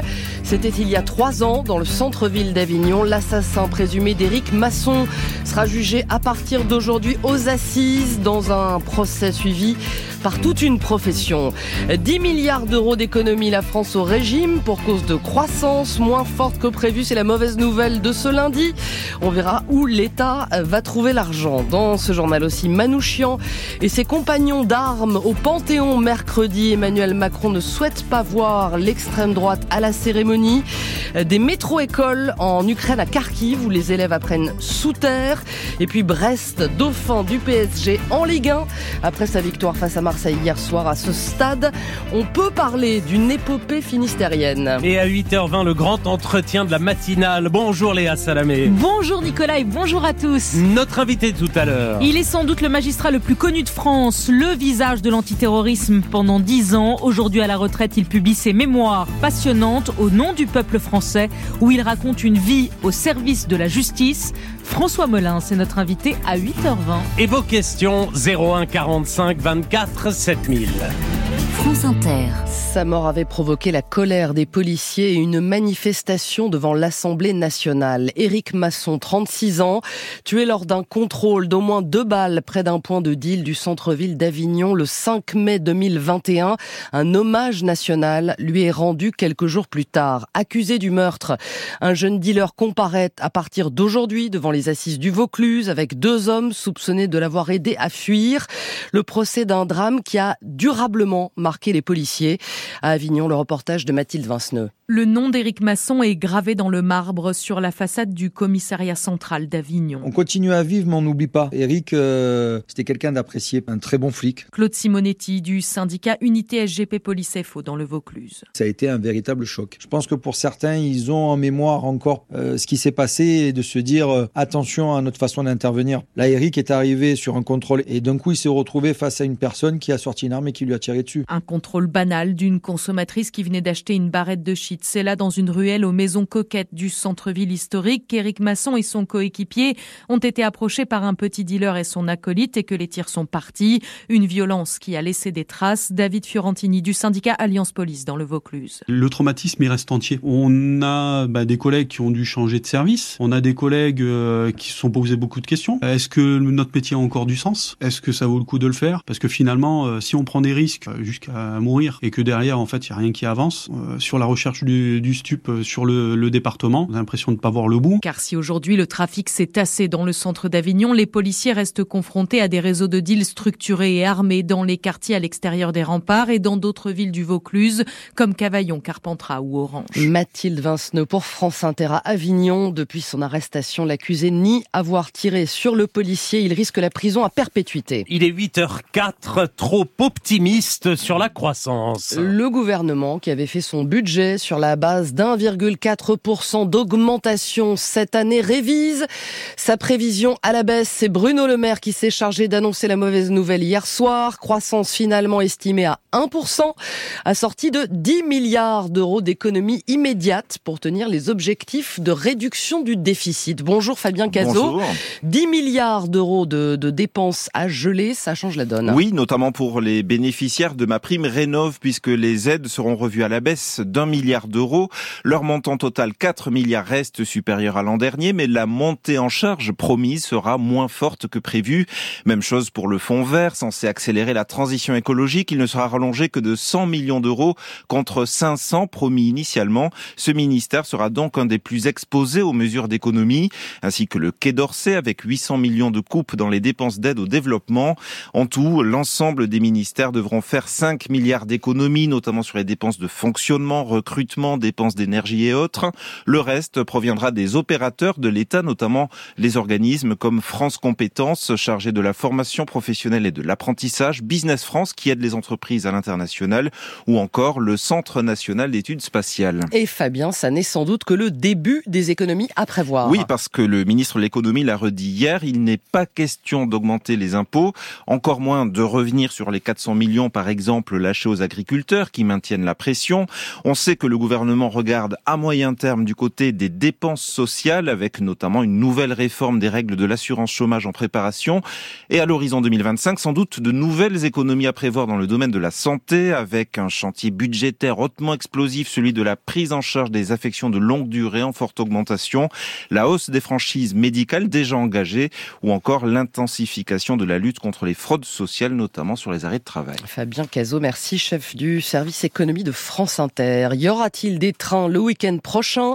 À la SNCF, la grève est terminée, mais un nouveau préavis est déposé pour vendredi et samedi qui viennent. Cette fois, ce sont les aiguilleurs qui sont appelés à cesser le travail à l'appel de Sudrail. Il est 8h07 pour les nazis, Florence. Ils étaient l'armée du crime. Représentés sur une affiche rouge placardée sur les murs de la France de l'occupation, Missak Manouchian et ses compagnons d'armes, résistants étrangers communistes exécutés au Mont Valérien le 21 février 1944. Ce mercredi, ça fera 80 ans et ils entreront au Panthéon.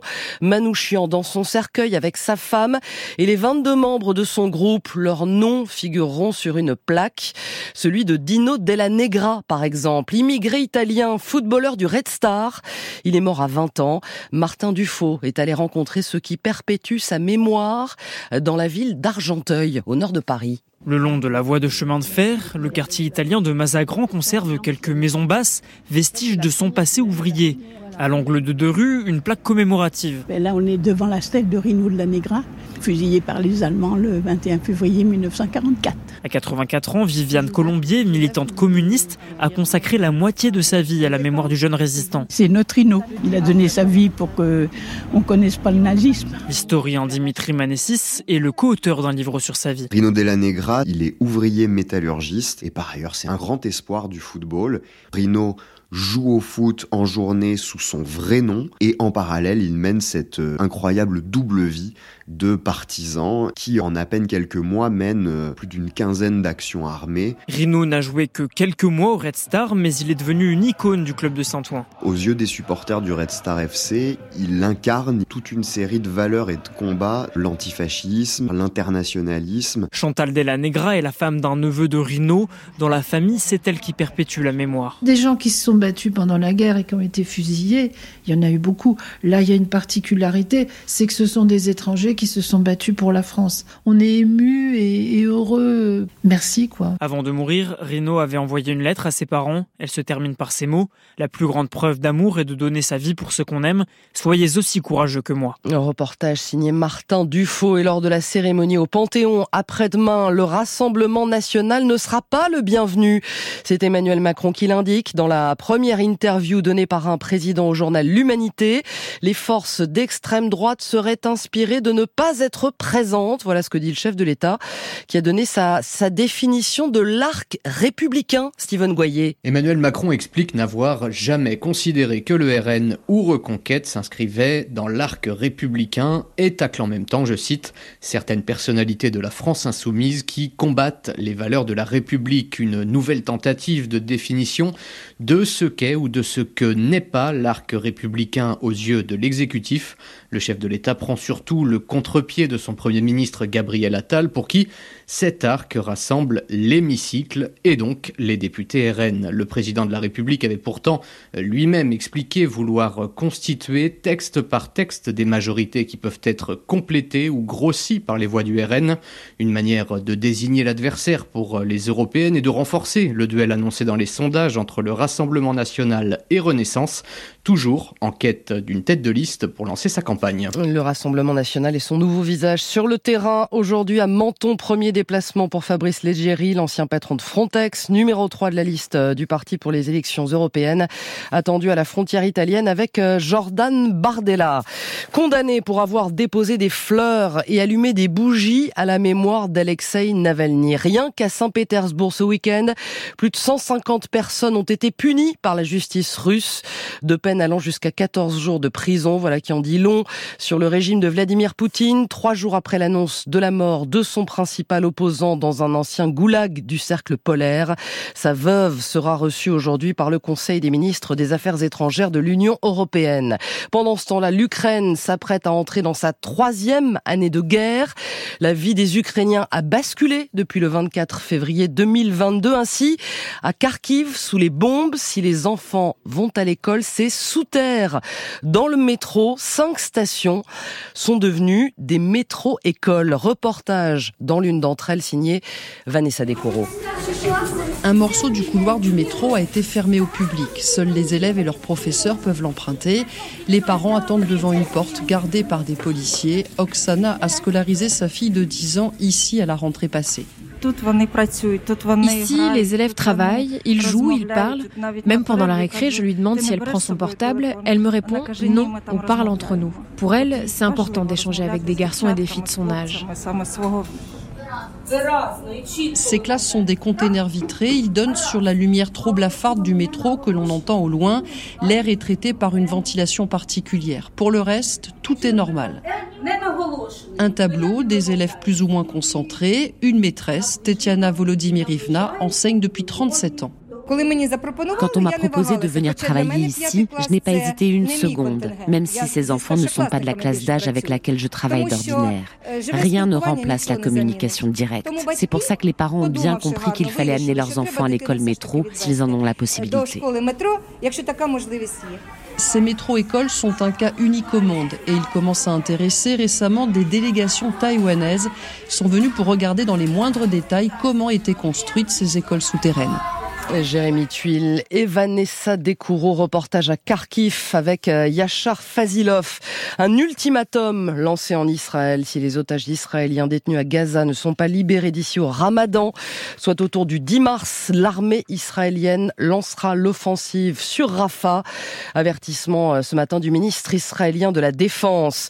Chassé sans alcool en France depuis le mois de septembre, il est interdit de courir le gibier en état d'ivresse manifeste sous peine de contravention, 1500 euros d'amende. Cinq mois plus tard, à l'heure des comptes, aucun PV dressé en Gironde, qui compte la plus grande fédération de chasseurs.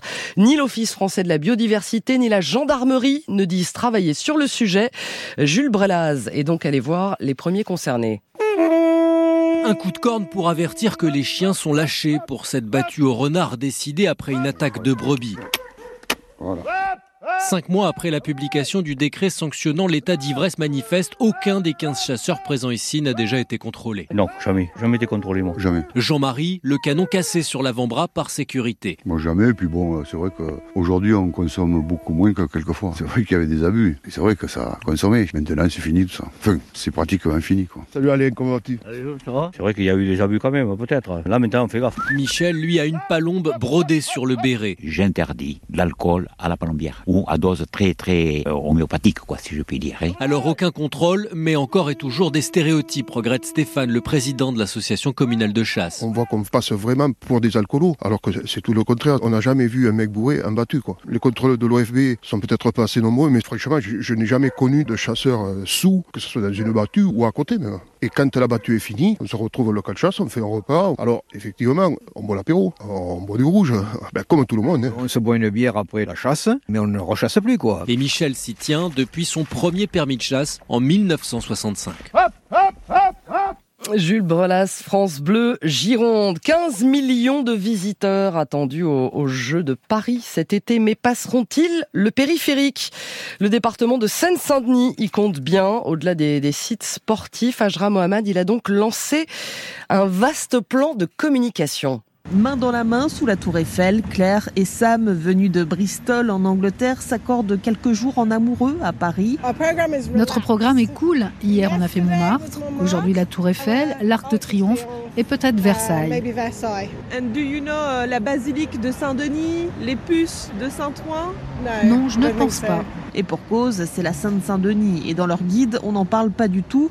Ce que regrette Stéphane Troussel, le président du département, compte sur les Jeux Olympiques pour changer la donne. Avec ces Jeux, on veut faire en sorte que euh, la périphérie, elle devienne centrale. Toutes les adresses, que ce soit dans le domaine gastronomique, que ce soit dans le domaine artistique, que ce soit euh, les parcs urbains, on veut les mettre en avant, les faire connaître. Le département vient donc de publier une carte à 200 000 exemplaires, téléchargeable en ligne également, pour faire découvrir tous ces sites, y compris les plus confidentiels comme le FRAC de Romainville, dédié à l'art contemporain. Peggy Vovos est responsable des publics. C'est sûr que ça va nous aider. Le lieu est encore récent. Il a ouvert ses portes au public en juin 2022. Donc euh, ça aussi va nous aider à nous ancrer davantage sur le territoire de l'île de France. Et avec ces JO, le département espère aussi bien attirer des touristes étrangers que français, encourager eux aussi à franchir le périphérique pour découvrir la Sainte-Saint-Denis. Voilà, Do You Know, les puces de Saint-Ouen, c'est un reportage d'Ajra Mohamed. Enfin, l'OM a touché le fond, mais les Bretons de Brest tutoient les sommets, eux qui ont battu les Marseillais sur leur pelouse.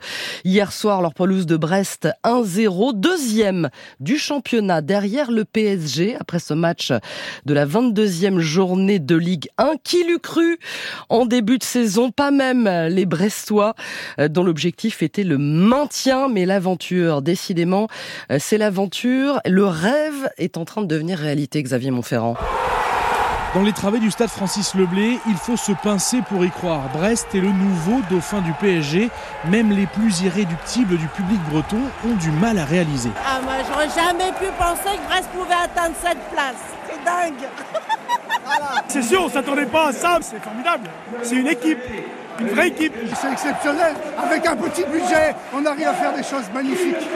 Bravo, Stade Brestois Avec 40 points, après 22 journées, le maintien est acquis. Brest a assuré l'essentiel. Pour le reste, c'est que du bonus, explique l'attaquant Steve Mooney. Nous, on est là-haut, on va jouer les troubles faites, c'est tout. Nous, ça nous fait rire hein, d'être là où on est. hein. On rigole dans le vestiaire. on- Quand on parle même d'Europe, on rigole. La pression, elle n'est pas sur nous. hein. L'Europe, à Brest, tout le monde n'est pas prêt. À l'image du buteur hier soir, Pierre Lesmelou, un brin superstitieux. Mon passeport? Euh, Je sais même pas, hein, je sais même pas. Non les gars, calmez-vous les gars, ça y est, on est deux scènes, calmez-vous. C'est à cause de vous qu'après on, on rate les matchs.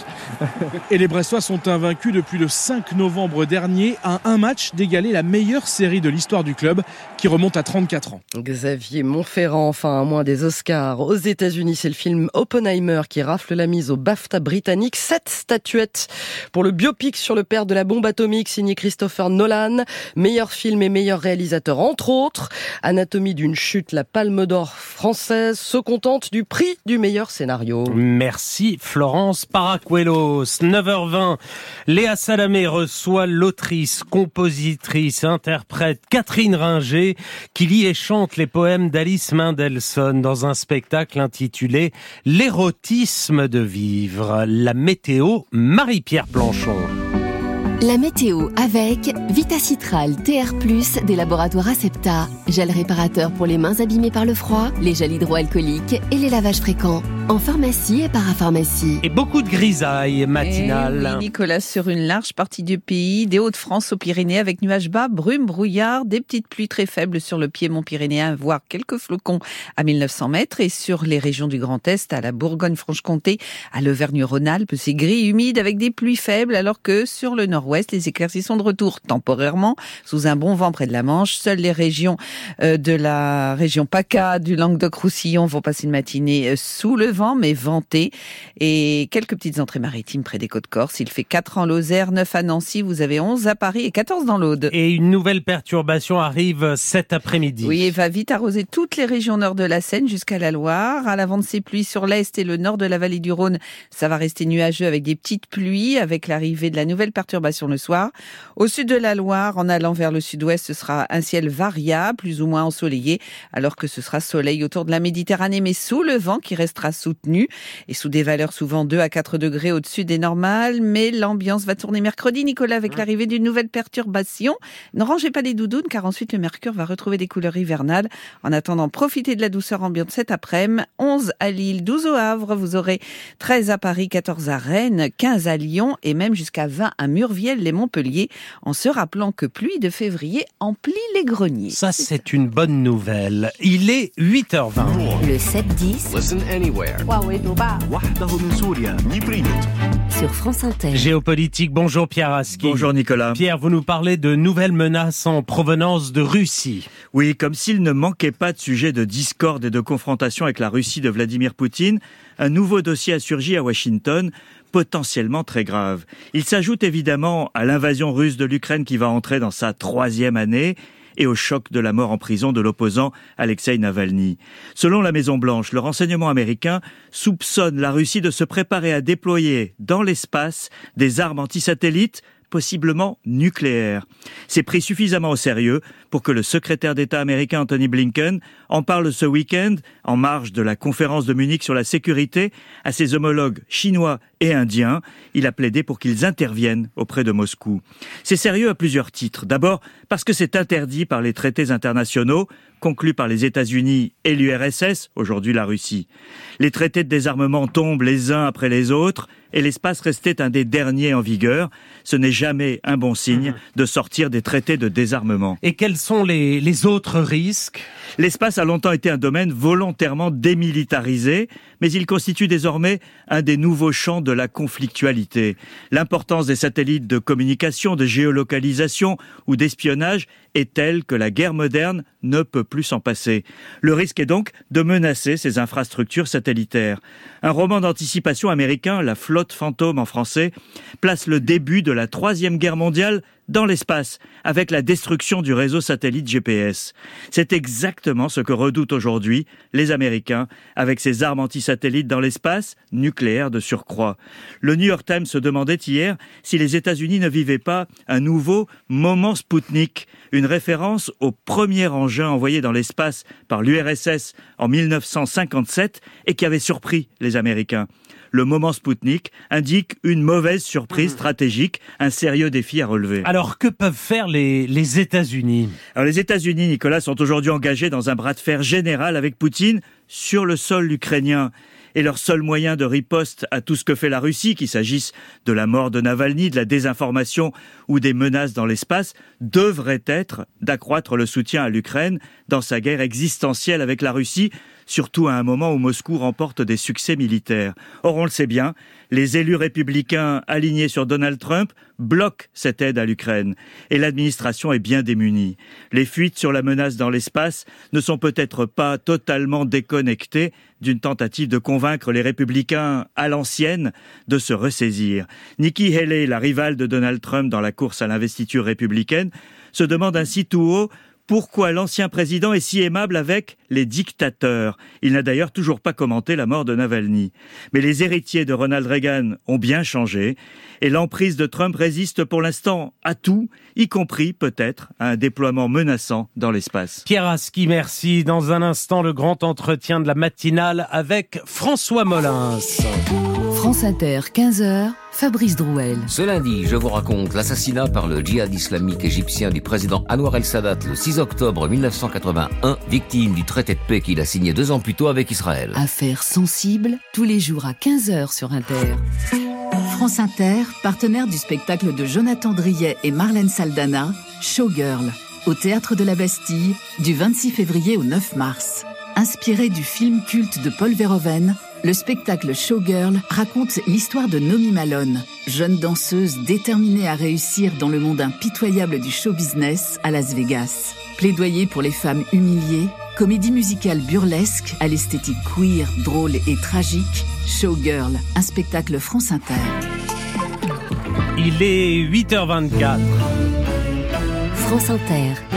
Léa Salamé, Nicolas Demorand le 7-10. Et avec Léa Salamé, nous recevons ce matin dans le grand entretien un magistrat, ancien procureur général près la Cour de cassation. Il publie au nom du peuple français Mémoire chez Flammarion, livre qui sera en librairie après-demain. Vos questions, réactions au 01 45 24 7000 et sur l'application de France Inter. François Molins, bonjour. Bonjour. Bonjour. Et bienvenue à ce micro. J'ai oublié de dire que vous étiez un jeune retraité votre carrière de magistrat a pris fin en juin dernier. C'est un métier que vous avez exercé pendant 46 ans tout de même, mais vous avez la retraite active, vous enseignez à l'université de Vendée, à Sciences Po, et vous publiez donc cette semaine vos mémoires au nom du peuple français, écrites avec la journaliste Chloé Triomphe. On vous suit de vos débuts à Carcassonne, aux années Corse, en passant par le tribunal de Bobigny, pour lequel vous avez une tendresse particulière jusqu'aux années sombres des vagues d'attentats terroristes où vous incarniez pour nous, pour les Français, le visage de la justice. Vous racontez cela avec la pudeur qu'on vous connaît, mais avec aussi une émotion qu'on découvre. Pourquoi avoir eu envie euh, de prendre la, plume, pardon, de raconter cette vie au service de la justice Il y a, trois raisons essentielles à ce, livre, hein, qui est un projet qui a démarré il y a, quatre ans, hein, avec la collaboration de, Chloé Triomphe et l'aide de Flammarion. Il y a trois raisons essentielles. La première, euh, c'est un livre métier, c'est la volonté de mieux faire connaître le vrai contenu, la réalité du contenu du métier de procureur. Euh, la seconde, c'est aussi quelque part de rendre compte. Euh, d'où le choix du titre. Hein, euh, J'ai pas pris la grosse tête. au nom du peuple français, c'est ce qui figure en tête de tous les jugements. La, justice est rendue au nom du peuple français. Les procureurs y participent. Et j'ai pensé qu'il était normal à un moment donné de rendre compte en quelque sorte de ce qu'on avait pu faire tout au long de sa, carrière dans ce cadre-là. Et puis la troisième, c'est pas la, la majeure, mais je peux pas l'ignorer non plus, euh, la volonté aussi parfois d'expliquer. Quand on est magistrat, on est parfois mis en cause et on peut rarement se défendre. Donc c'est aussi l'occasion de revenir sur certaines, certains dossiers et de d'expliquer euh, ma façon de voir les et choses. D'ailleurs, et- vous racontez les choses et on va revenir sur les, les dossiers Mm. où vous avez été mis en cause, le dernier étant votre altercation avec Eric Dupont-Moretti. On va, on va en parler dans, dans un instant, mais vous avez raison de dire que c'est un livre métier, c'est un livre où on découvre un métier, le métier de magistrat. Et d'ailleurs, vous expliquez, mon métier est très méconnu parce que c'est pas seulement magistrat, c'est magistrat du parquet. Vous écrivez que pendant 46 ans, vous avez eu droit à tout. On vous appelait, c'est selon, monsieur le juge, monsieur le préfet et même monsieur le commissaire Molins. Autant de nobles métiers, mais c'était pas le vôtre. Oui, mais qui traduisent bien effectivement la, la méconnaissance et, et les problèmes que les Français ont aujourd'hui d'accessibilité par rapport à l'institution judiciaire. Ouais, c'est ça. Et c'est Ouais. ce que, ce que vraiment vous, Ouais. vous- on comprend enfin Ouais. ce que c'est qu'un magistrat Mm. du parquet, Mm. ses liens avec la politique, effectivement, et à quoi ça sert en fait euh, le, le- le magistrat du parquet. Et attention, je veux dire, c'est un livre métier, on découvre votre métier, mais c'est un livre. Parfois, les livres métiers n'ont sont pas incarnés, ils n'ont pas de sentiments. C'est un livre qui est aussi émouvant. Et malgré votre pudeur naturelle, vous arrivez à, à exprimer des choses. Vous vous lâchez un peu. On sent que l'éditeur vous a poussé à, à sortir de votre devoir de réserve. J'ai essayé d'y mettre un peu de moi-même. On peut, on peut, on peut pas tout raconter, mais effectivement, à faire quelque chose, je me suis livré euh, comme je l'avais rarement fait dans le passé. Ouais, et vous racontez une justice que vous avez vue euh, se professionnaliser, gagner en rigueur, en déontologie. Oui. C'est spectaculaire par rapport à vos débuts comme euh, substitut du procureur euh, de la République à Carcassonne, euh, puis Montbrison, où on vous demande de classer les dossiers qui gênent, où on vous explique que le président du tribunal est surnommé Morpion Valseur. J'ai beaucoup aimé qu'il est connu pour sa paresse, qu'il demande aux avocats de lui proposer directement un jugement pour ne pas avoir à bosser. Bref, il y a 50 ans, la justice en France, c'était quand même assez artisanal. J'ai beaucoup hésité à évoquer ces, ces, ces choses qui peuvent relever de l'anecdote, mais qui en réalité signent, si- signent une évolution qui est tout à l'honneur de l'institution judiciaire. C'est que il y a aujourd'hui une exigence éthique et, et- et une exigence déontologique qui n'existait pas avec la même intensité lorsque euh, je suis arrivé dans l'institution. Et ça, je pense que c'est à, il faut s'en féliciter parce que c'est vraiment au crédit de l'institution et au service des Français. qu'elle s'est professionnalisée. Ouais. Euh, ce qu'on remarque aussi en lisant le livre, et on s'est dit ça avec, euh, avec Nicolas, c'est que vous avez traité pratiquement toutes les affaires les plus importantes et les plus graves de ces 40 dernières années, depuis la catastrophe de Furiani, où vous êtes en poste en, en Corse, puis la mort de Ziad Bouna, où vous êtes en poste à Bobigny, jusqu'aux années où la France est endeuillée par le terrorisme, Charlie, l'hypercachère le 13 novembre, l'attentat de Nice, à tel point que vous vous demandez parfois, François Molins, si vous n'êtes pas un chat noir. Oui, je pense que je me suis souvent fait la réflexion. Et c'est vrai que dans la dans tous les postes que j'ai occupés, euh, j'ai eu effectivement à traiter des affaires un peu hors du commun. Hein, mais euh, c'est ça, j'allais dire aussi, qui euh, c'est un peu le sel de la fonction. Hein. C'est peut-être aussi pour ça que je l'ai choisi. Et chaque fois que j'ai été amené à changer, à avoir des mutations, j'ai toujours privilégié l'intérêt des postes que j'allais occuper. Et j'essaie de l'expliquer aussi ça dans le livre. Il y a toujours eu sur les certains postes, hein, euh, en Corse, euh, à Bobigny, à Paris, une prise de risque dans l'acceptation de la fonction. Donc je savais très bien où j'allais. Mais je- encore une fois, je pense que ça fait aussi partie de l'intérêt que j'ai pour le métier que j'ai exercé aussi longtemps. François Molins, il y a euh, le cas Bobigny, hein, qui est un cas à part. Vous dites, j'ai toujours su, au fond de moi, que j'irai à Bobigny.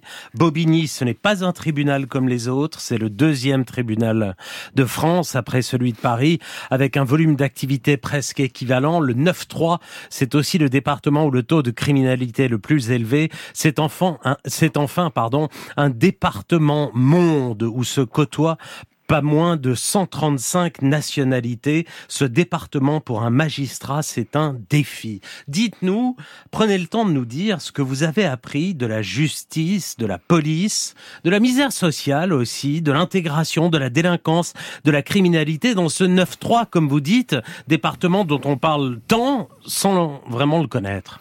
C'est un département dans lequel tous les problèmes que connaît la société française sont euh, au carré, hein, euh, ou à la puissance 10.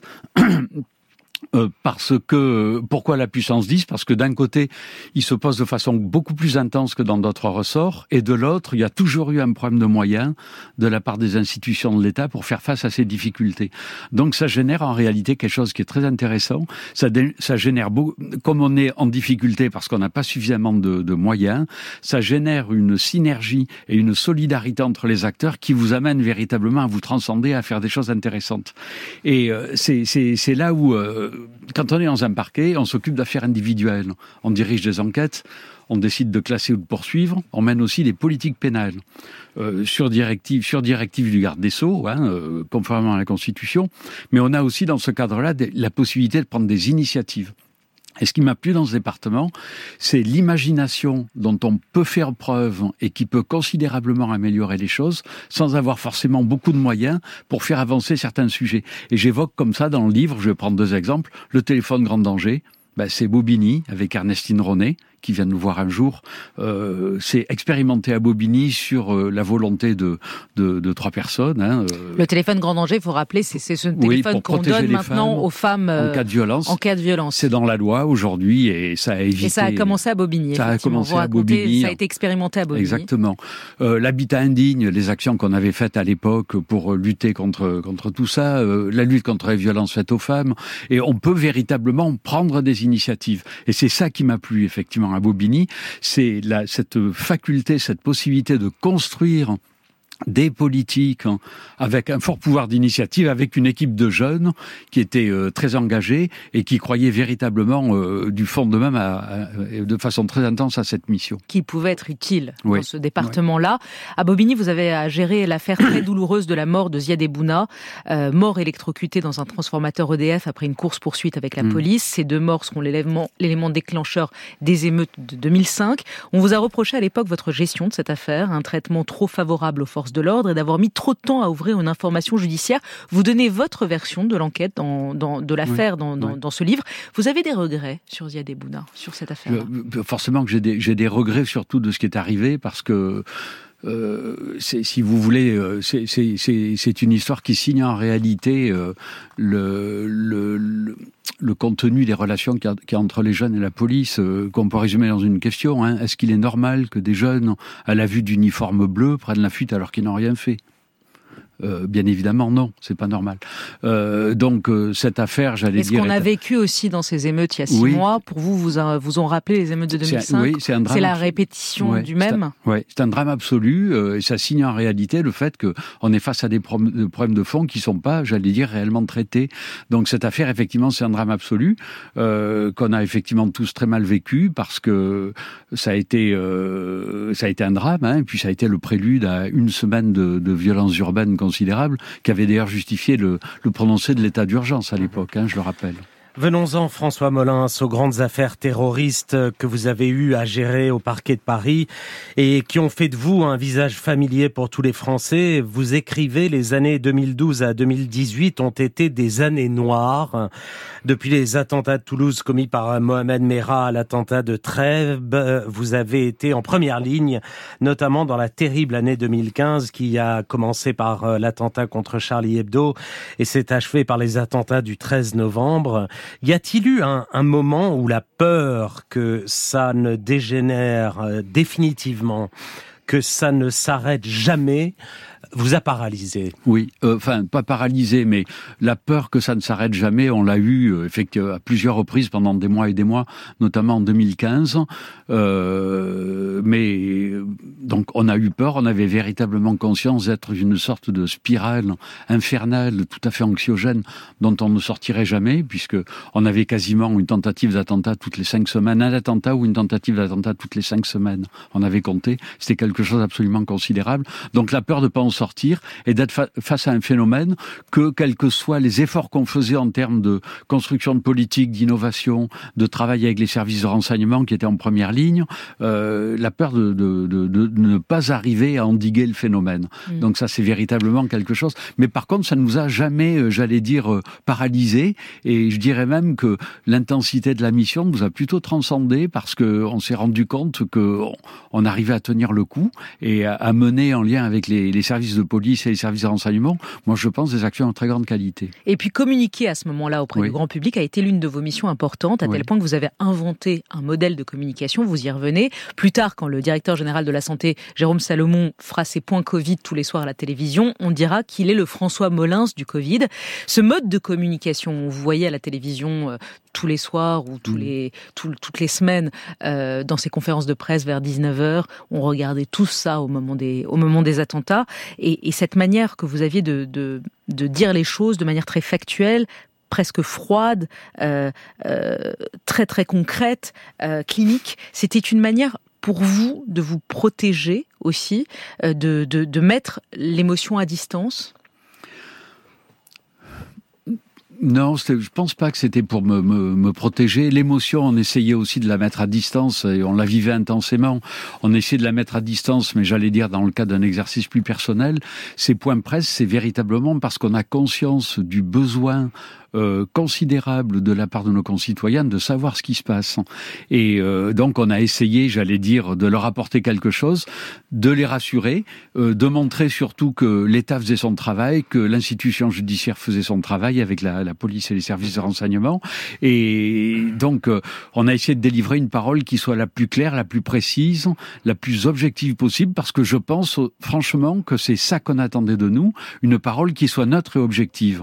Et on a essayé de porter ça effectivement pendant, euh, pendant trois ans.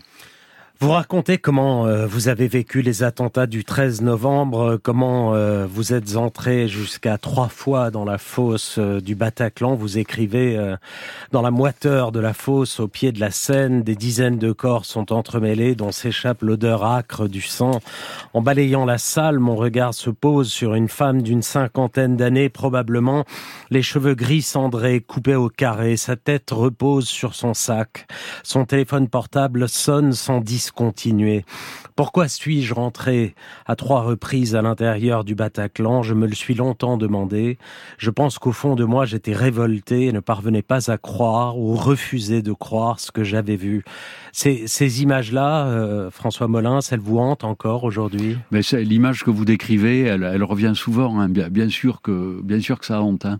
On ne peut pas, euh, j'allais dire, euh, faire abstraction de, de ce qu'on a vu comme ça, de ce qu'on a vécu. C'est sûr que c'est des images qui me quitteront jamais. Hein. Ça, c'est certain.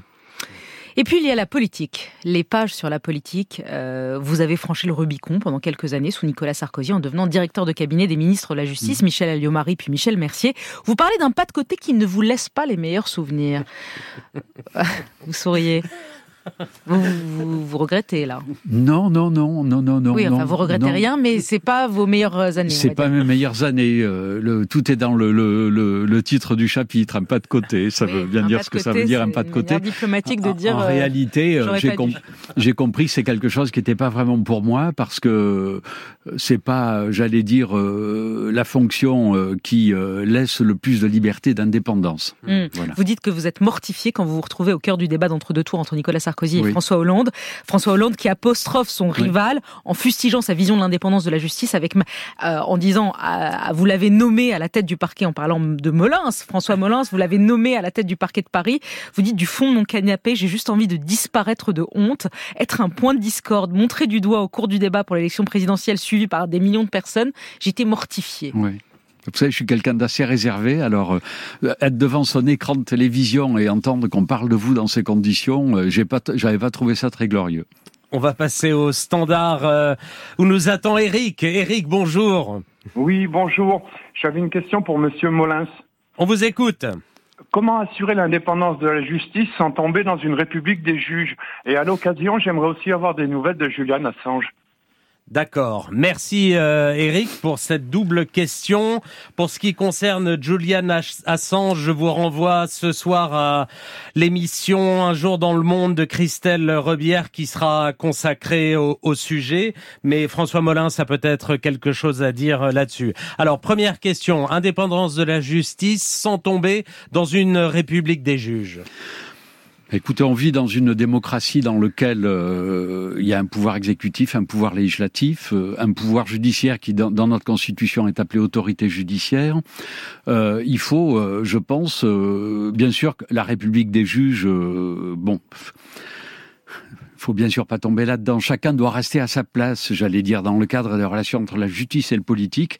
Il faut, j'allais dire, travailler chacun à sa place, dans le respect des autres, mais pas dans la connivence. chacun a des compétences à exercer. Ça, c'est des mots, mais de plus en plus, on l'entend, on entend. Vous l'écrivez d'ailleurs, les rapports police-justice ne sont, euh, politique-justice, mm. pardon, ne sont euh, lapsus, ne sont euh, aujourd'hui pas bons. Euh, quand vous entendez les juges sont politisés, le Conseil constitutionnel fait un coup d'état de droit sur la décision sur la loi immigration, ou encore c'est le gouvernement des juges, ou encore ce qu'on a entendu à l'aune des affaires du Pont-Moretti et autres ministres mis en cause qui ont finalement été relaxés. Oui, non, mais les juges en font trop. Qu'est-ce que vous répondez à ça? Écoutez, je, les juges, déjà, ils appliquent la loi. Hein la loi qu'ils appliquent, alors pour ce que vous évoquez sur le Conseil constitutionnel, c'est quelque chose de différent. Hein le Conseil constitutionnel, il est justement là pour veiller à l'état de droit et à la constitutionnalité des lois qui sont votées. Donc quand il oui, mais c'est une mise en cause généralisée de toutes les institutions de notre pays. C'est ça, c'est ça quelque chose qui existe en France, mais aussi largement à l'extérieur euh, et qui, euh, je pense, est aussi dans l'ordre des choses. Il ne faut pas s'arrêter là. Moi, je pense que. Mais ça vous inquiète profondément? Oui, parce que ça revient en réalité à remettre en cause la légitimité du travail du juge, euh, qui devrait pas être remise en cause de cette façon, parce que le juge, tant qu'il applique la loi et qui fait son travail normalement, il est dans son rôle et euh, le politique devrait l'accepter. Je dis dans le livre que euh, les choses se sont effectivement dégradées parce que le parquet, en réalité, qui devrait avoir plus d'indépendance, notamment à travers une réforme du statut qu'on nous promet depuis 30 ans, qui n'est toujours pas là, euh, le parquet, il doit pas être indépendant pour la politique pénale. Il doit appliquer les directives politiques pénales du gouvernement. Mais pour la gestion des affaires individuelles, il faut qu'il soit indépendant et impartial. Il faut qu'il fasse son travail. Et je, je, pense que euh, pour moi, il est évident que la démocratie, aujourd'hui, elle a besoin d'une justice qui soit forte et indépendante. Elle a besoin d'un parquet qui soit indépendant et impartial dans la conduite des affaires individuelles.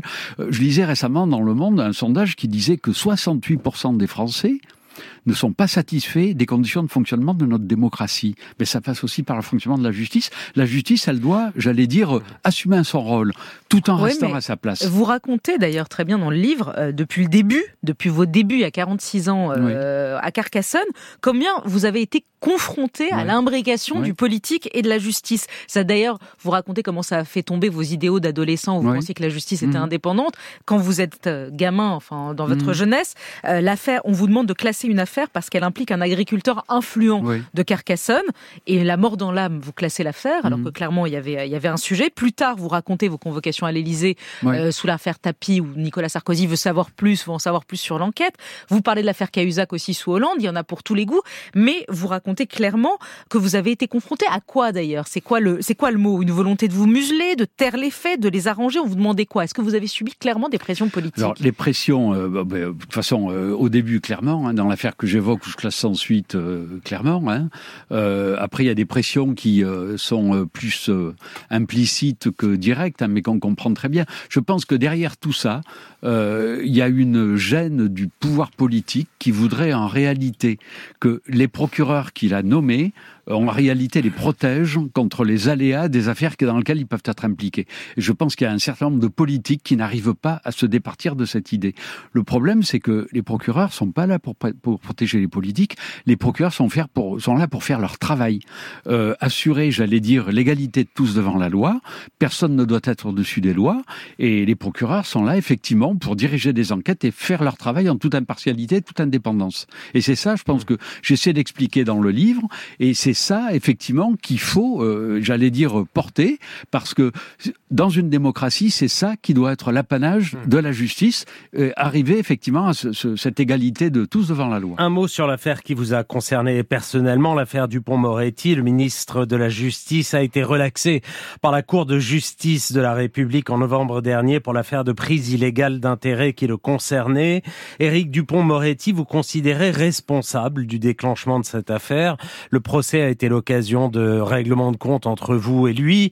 Éric Dupont-Moretti déclarant notamment à l'audience depuis le début, Monsieur Molins m'a savonné la planche et même à la retraite, il continue, il critique, il ramène son tweet. Je ne sais pas qui est le plus revanchard des deux.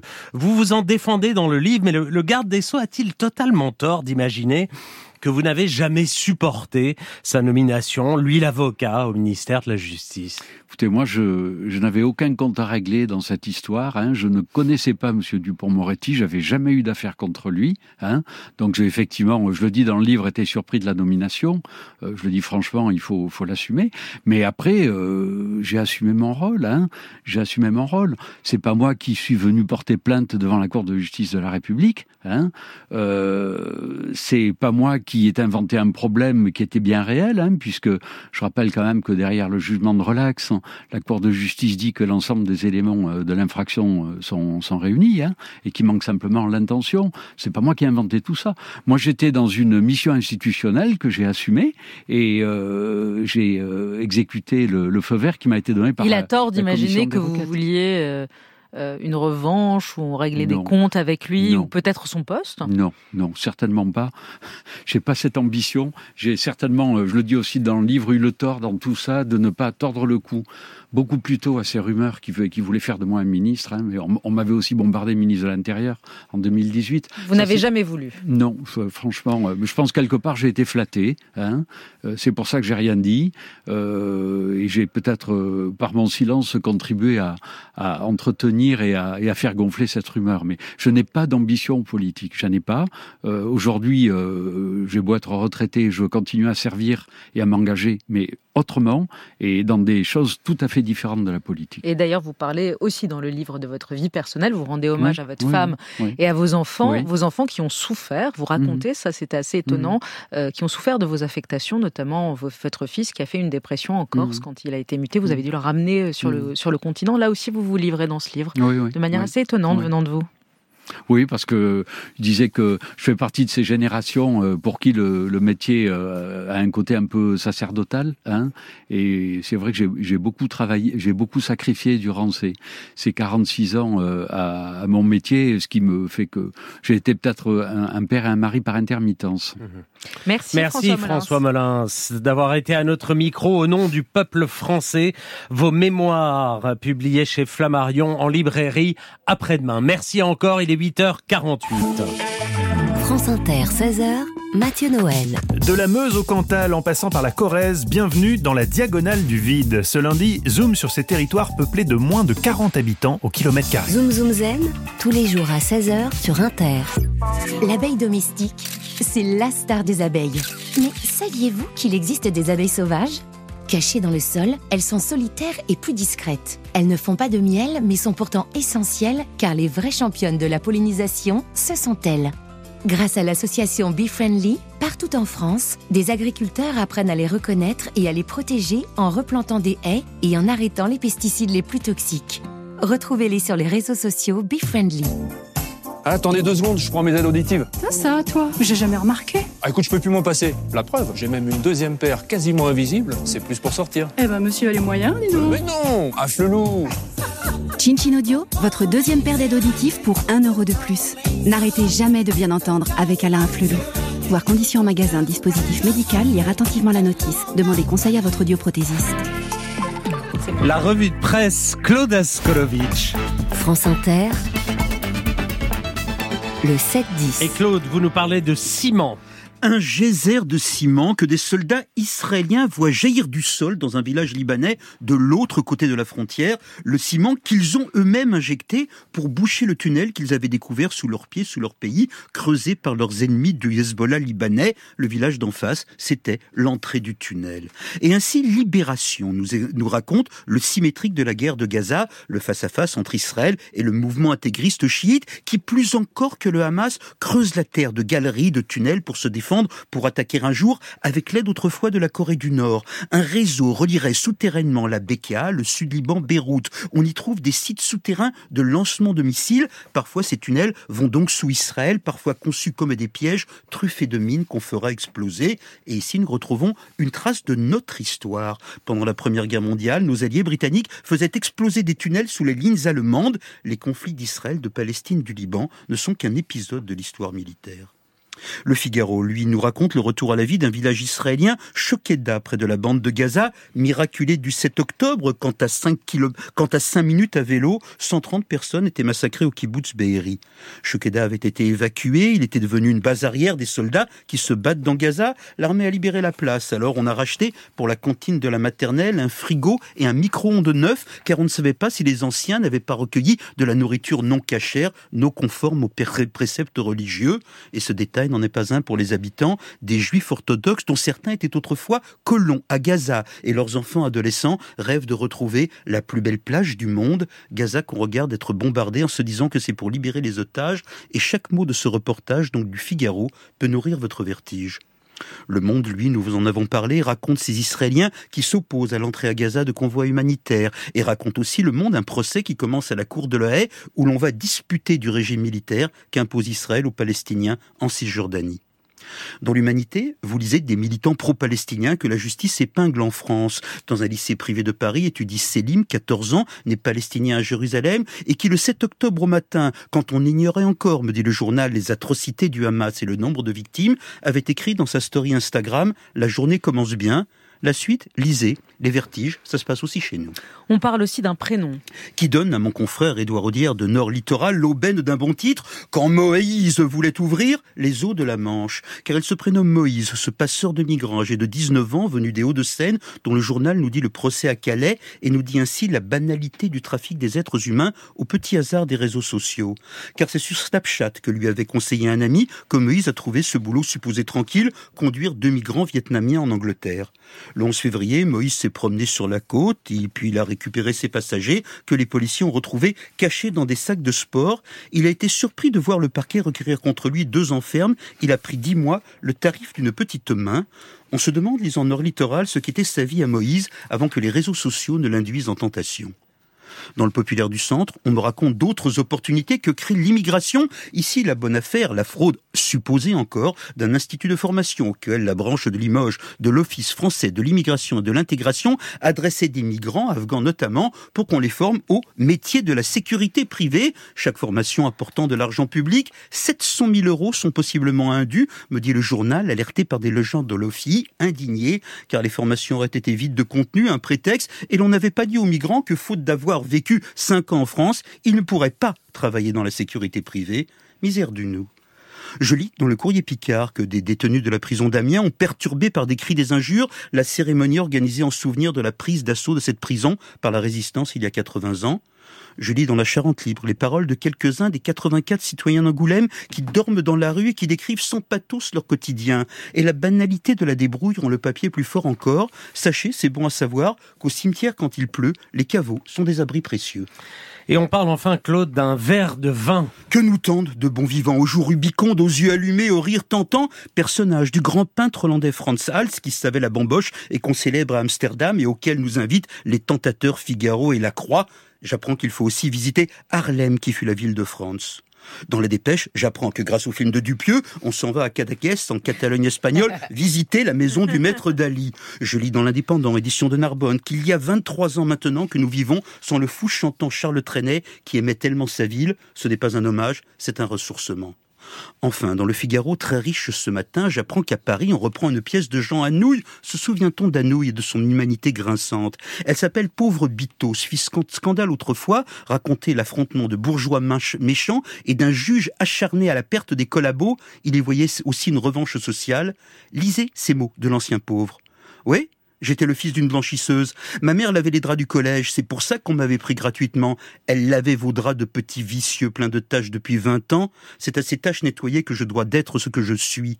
Et à l'heure du premier cours, c'était moi qui étais assis le premier, au premier rang, mes oreilles de paysan grandes ouvertes, mes yeux de niais écarquillés pour voler le plus possible de cette précieuse science bourgeoise que gagnaient les bras ruisselants de ma mère. Splendeur des mots, splendeur d'Anouilh. Merci Claude pour cette revue de presse. 8h55. Mathilde Serrel, un monde nouveau. Ce matin, vous nous parlez de claque. Aïe Ambiance. Rien qu'au bruit, c'est déjà violent, alors attendez l'image. Vous avez deux personnages qui se tiennent debout face à face sur une sorte de ring et qui se décollent des baffes à tour de rôle dans le but de mettre l'autre KO. On appelle ça le power slap. Ça fait quelques années que ça se développe et dans l'extrait qu'on vient d'entendre, mis en ligne il y a quelques jours, le 14 février exactement, joyeuse Saint-Valentin, on peut, on peut donc voir deux participantes qui s'affrontent sous le regard complètement halluciné d'une méga star du rap, Travis Scott. Il n'est pas sur le ring, Travis, mais reste sonné devant ce concours de claques avec l'air de se demander si tout le monde a bien assisté à la même scène que lui. La vidéo cumule déjà 21 millions de vues sur X et comme le but était d'inviter des célébrités pour faire parler de la discipline, le coup de com est sans doute réussi, mais la question est... Réussi pour qui? Et oui, tout d'abord, Dana White l'actuel patron de l'UFC, qui n'est pas une association de consommateurs, je le rappelle encore, mais la plus importante ligue de combat libre qui organise les championnats de MMA, ce mix d'arts martiaux extrêmement populaire et dont le franco-camerounais Cédric Doumbé est l'une des stars, vous l'aviez reçu, Léa. Il se trouve que Dana White, le patron du UFC, a aussi lancé la Power Slap League, ce championnat de la claque. J'ai commencé à regarder des vidéos de gars qui se giflaient sur les réseaux sociaux et j'ai tout de suite été intéressé. Merci Dana White, qui a repéré cette discipline apparemment venue de Russie, euh, nous dit le magazine Forbes. Pendant le Covid, ce type de vidéo a commencé à décoller, sûrement un exutoire. Euh, et sous le mot-clé Power Slap, on voit aujourd'hui essentiellement des Américains prêts à se prendre des beignes pour quelques milliers de dollars et un peu de notoriété. Contrairement aux autres sports de combat, comme le MMA, les adversaires ne se protègent pas, ils se prennent des coups à pleine puissance. Et c'est ça qui rend le Power Slap hyper dangereux mais pas seulement. Après avoir été hébergé sur une chaîne du câble, TBS, pour la première saison, le championnat de la claque a été récupéré par Rumble, sorte de YouTube conspirationno-trumpiste, vous propose cet alliage, revendiqué comme la plateforme des non-censurés.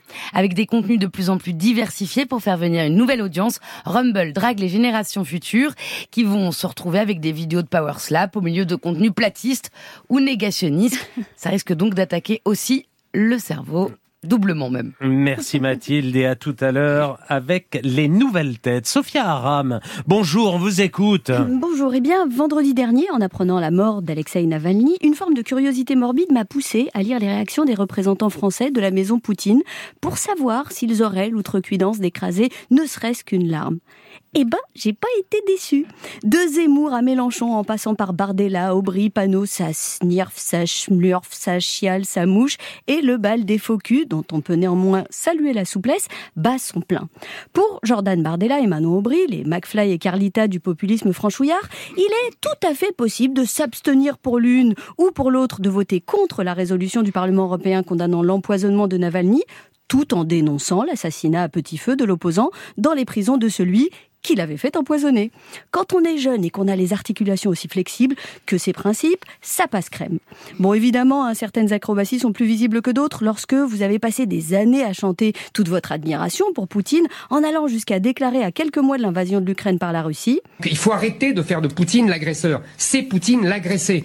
Alors évidemment, hein, on pouffe lorsque Zemmour sort les violons pour écrire Alexei Navalny vient de mourir en prison pour avoir usé d'un droit fondamental, la liberté d'expression.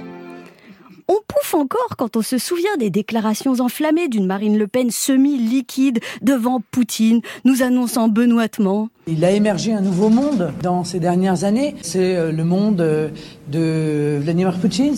Ouais, de Vladimir Poutine. On constate qu'elle n'a pas la main qui tremble lorsqu'elle a le culot d'adresser ses condoléances aux proches et à la famille de Navalny, parce que quand on peut demander le beurre, l'argent du beurre, euh, oui, oui, le beurre, l'argent du beurre et le cul de la crémière, pourquoi ne pas faire l'éloge de Poutine, bénéficier de ses largesses et présenter ses condoléances à ceux qui l'assassinent? Bon, évidemment, il faut être super flex et sans vergogne et rester évasif en parlant, je cite, du décès d'Alexei Navalny. Oui, le décès, ce qui, je vous l'accorde, est un tantinet laconique mais irréprochable au demeurant, vu qu'il est bien mort. De quoi, on ne sait pas trop, de qui, tout reste à prouver. Certains complotistes allant même jusqu'à imaginer qu'il est peut-être mort d'un des nombreux effets secondaires du vaccin contre la Covid. Bon, c'est vous dire si cette affaire est assez complexe. Pour compléter ce bal des faux la constance de Mélenchon est certainement la plus difficile à suivre. Celui qui considérait par exemple que Solzhenitsyn était, je cite, une baderne passéiste, absurde et pontifiante, ou encore que la Russie de Poutine n'est en aucun cas un ennemi, mais un partenaire, n'a fait que trois déclarations au sujet de Navalny. Les deux premières en 2015 et en 2018 pour diffuser des fake news qualifiant l'opposant d'antisémite, et la dernière pour regretter sa mort. Bon, De là à affirmer que Mélenchon regrette la disparition d'un type qu'il prenait pour un antisémite, il n'y a qu'un pas que je ne franchirai pas au profit d'une hypothèse qu'il faut avoir le courage d'émettre. C'est qu'en matière de politique internationale, Méluche galège avec une constance qui n'a d'égal que celle d'un Poutine dans l'exécution de ses opposants, dont on peut rappeler ici quelques noms.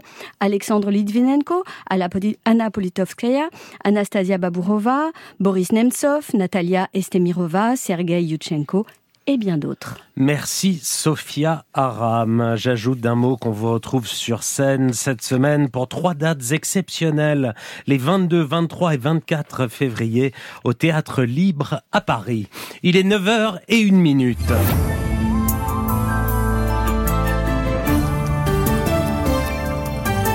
Les dernières infos, Laurence Thomas. Les proches d'Alexei Navalny se sont vus ce matin une nouvelle fois refuser l'accès à sa dépouille. La mère de l'opposant russe et ses avocats sont arrivés à la morgue, mais ils n'ont pas été autorisés à entrer. L'un des avocats a littéralement été repoussé à l'extérieur. Les autorités disent prolonger l'enquête. Quant à la veuve d'Alexei Navalny, elle sera aujourd'hui à Bruxelles pour rencontrer les ministres des Affaires étrangères de l'Union européenne afin d'évoquer la répression dans le pays et les conditions du système carcéral russe. Et il est une autre femme qui s'inquiète pour son mari. C'est Evgenia Karamurza, l'épouse de Vladimir Karamurza, récemment condamnée à 25 ans de prison. Comme Navalny, il a refusé l'exil et fait le choix d'être incarcéré. Evgenia Karamurza témoignait ce matin sur Inter au micro de Sonia De Villers. J'ai peur pour la vie de mon mari depuis 2015, hein, où il a survécu son premier euh, empoisonnement. Depuis, euh, je dors avec mon téléphone à côté parce que j'ai toujours peur de recevoir ce coup de téléphone c'est affreux. Comment est-ce qu'ils ont réagi, vos trois enfants, à la mort d'Alexei Navalny? Il y a très peu de mots euh, qu'on peut dire à, ces enfants pour les rassurer dans une situation pareille. Euh, ce que je peux leur dire est qu'Alexei était un héros? Et que leur père aussi est un héros et que je veux me battre pour lui et pour euh, tous ceux de mes compatriotes qui sont en prison aujourd'hui parce que ce sont les, les visages de la Russie démocratique qu'on veut voir. Evgenia Karamurza ce matin sur France Inter. L'avertissement lancé ce matin par Israël au Hamas, si les otages du 7 octobre ne sont pas libérés d'ici le début du ramadan, c'est-à-dire le 10 mars, l'offensive sur Rafah sera lancée. Selon Israël, 130 otages sont encore prisonniers, prisonniers dont 30 seraient morts. 10 milliards d'économies, l'État va devoir se serrer la ceinture. Le ministre Bruno Le Maire, ministre de l'économie, a annoncé hier soir que les prévisions de croissance avaient été revues à la baisse. Bercy tablait sur une hausse d'1,4% elle ne sera finalement que de 1%. Pour réduire le déficit public, pas de hausse d'impôts pour les Français, mais moins de crédits dans les ministères et des coups de rabot dans les politiques publiques. Euh, le ministre délégué au compte public, Thomas Cazenave, assure ce matin, c'était sur France 2, que pour le moment, cet effort suffira. Ces 10 milliards, c'est l'État qui les prend sur ses épaules. On va faire 750 millions d'euros d'économies sur nos achats. On va réduire les surfaces de bureaux de près de 25% d'ici 2030. Par exemple, dès l'année prochaine, on va réduire les déplacements des agents publics de près de 20%. Ça veut dire moins de déplacements euh, professionnels, on peut utiliser euh, la visio, on de manière générale, on peut bâtir un État plus sobre. Je suis convaincu que c'est faisable et je crois aussi que c'est normal que l'État s'applique à lui-même cette exigence de baisse de la dépense et donc d'une certaine manière de bonne gestion. Il y aura des suppressions d'emplois? Il y aura 700 millions d'euros d'économies sur les dépenses de personnel dès l'année prochaine. Ça peut vouloir dire des recrutements qui seront décalés dans le temps. Donc, c'est des dépenses de fonctionnement, vous le disiez, mais c'est aussi un certain nombre de projets qu'on peut reporter le ministre délégué au compte public Thomas Cazenave ce matin sur France 2. La mobilisation des agriculteurs des Bouches-du-Rhône reprend ce matin à quelques jours de l'ouverture du salon de l'agriculture avec un lundi noir attendu sur les routes selon nos confrères de France Bleu Provence. Deux cortèges ont pris la direction du grand musée national consacré à la Méditerranée, le Mucem de Marseille, pour se retrouver sur la 51 et atteindre Marseille par la 7. La préfecture des Bouches-du-Rhône invite les usagers à anticiper leur déplacement et éviter les secteurs concernés. Merci Laurence Thomas. Restez à l'écoute, on est ensemble jusqu'à 10h. France Inter, 10h, Ali Rébé. Lundi, dans Grand Main vous fasse, quand faut-il vraiment aller aux urgences pédiatriques Quand son enfant est malade ou se blesse? Bref, comment prendre les bonnes décisions sans paniquer? Grand bien vous fasse, tous les jours à 10h sur Inter. Bouygues Télécom. Qu'est-ce qu'on a? Une famille nombreuse et des parents paniqués, perdus entre les forfaits des ados. Et les factures. Ok, monsieur? Oui Chez Bouygues Télécom, plus vous avez de lignes, plus c'est avantageux. Waouh, vous entendez ça les enfants? En ce moment, chez Bouygues Télécom, profitez du forfait à 2 euros. Si vous souscrivez une B-Box et un forfait, votre troisième ligne avec 5 gigas en 5G est à seulement 2 euros par mois. Et toutes les suivantes aussi. Rendez-vous vite en boutique Bouygues Télécom. Offre soumise à condition, engagement 12 ou 24 mois, 5G avec mobile compatible. Il est 9h06. Et le 7-10 d'Inter continue dans quelques minutes. Léa, vous recevez une autrice, compositrice, interprète de légende. Et oui, elle est un souffle fougueux, une voix intense, une tresse ou un chignon selon ses envies.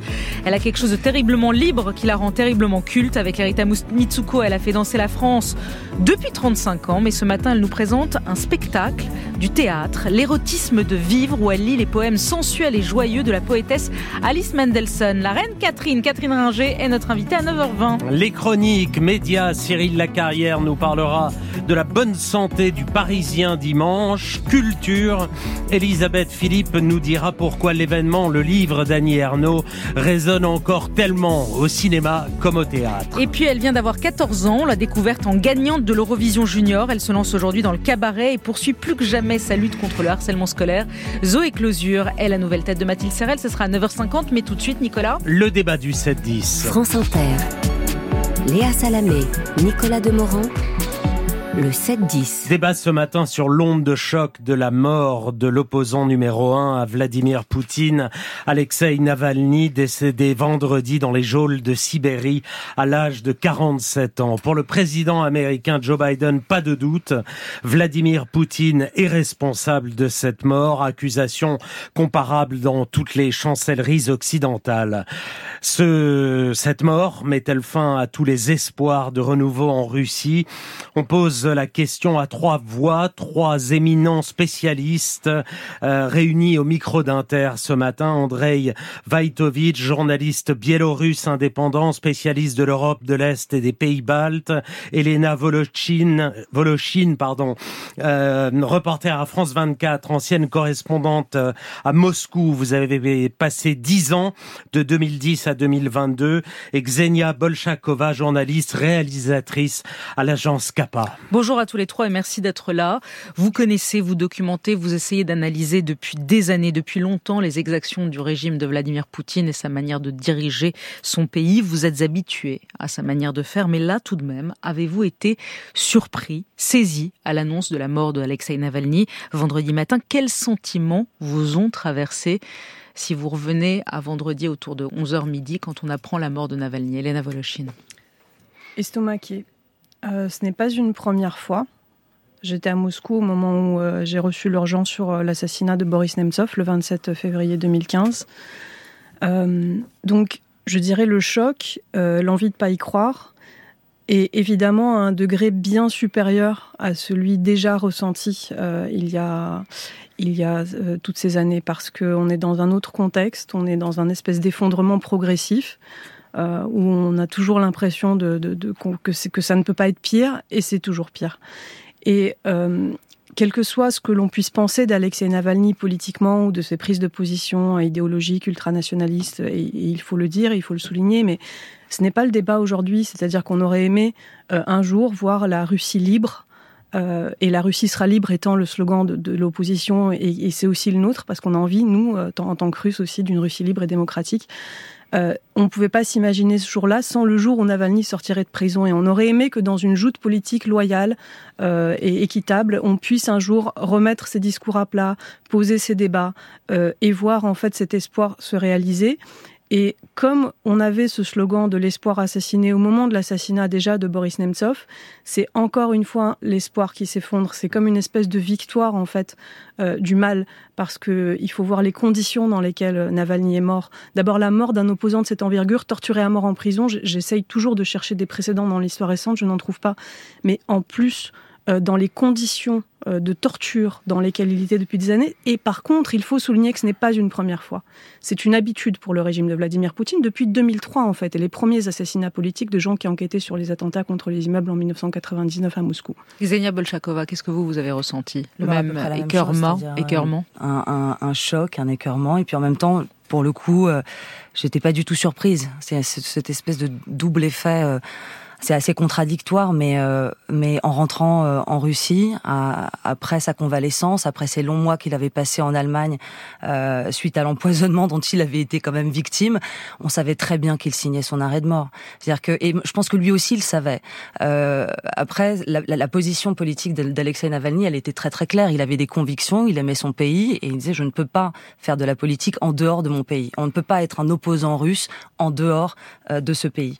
Et, euh, et dès euh, janvier 2021, dès son retour en Russie, je pense qu'on avait tous un petit peu conscience du fait qu'il allait finir par être euh, tué, éliminé d'une façon ou d'une autre. Et Elena le rappelait à l'instant, mais les conditions de détention euh, qu'il a subies, le fameux chiso dont on n'a peut-être pas assez parlé, mais qui est le, fa- le fameux cachot punitif auquel il a été envoyé 27 fois en trois ans de détention, c'est des des conditions absolument atroces. Donc euh, choquée, mais pas surprise. Et vous parliez d'espoir tout à l'heure. Moi, je pense aussi que l'espoir euh, s'est barré depuis très très longtemps dans ce pays. Andrei Vajtovic, votre réaction vendredi? Alors humainement, bien sûr, c'est terrible. C'est terrible pour la famille euh, d'Alexei, pour son épouse, pour ses enfants. Après, j'ai essayé de prendre du recul parce que je ne suis pas russe moi-même d'origine. J'ai vécu au Bélarus jusqu'à mes 17 ans. Une autre dictature soutenue par le régime de Kremlin aujourd'hui. Et en fait, mon pays natal a été utilisé par euh, Vladimir Poutine comme euh, une terrain d'essai où il a euh, financé les tortures, la répression, où les médias n'existaient plus déjà depuis des années 90. Et euh, en fait, aujourd'hui, si vous voulez, même pour euh, l'opposition, euh, comme mes consoeurs parlaient tout à l'heure, on peut critiquer les, positions, les prises de position de Navalny, mais même pour la société civile bélarusse, pour l'opposant Tikhanovskaya, qui était à Munich lors de la conférence, elle était parmi les premières personnes à rencontrer l'épouse de Navalny. Donc, vous voyez, aujourd'hui, depuis quelques années, on, dans cette région, on a identifié deux figures politiques euh, d'opposition. Euh, au Bélarus, c'était Tikhanovskaya qui a rassemblé le pays contre le dictateur Loukachenko, et en Russie, c'était Navalny. Mais pour moi, l'espoir euh, est complètement euh, parti quand il a décidé de rentrer en Russie parce qu'il a été condamné à mort.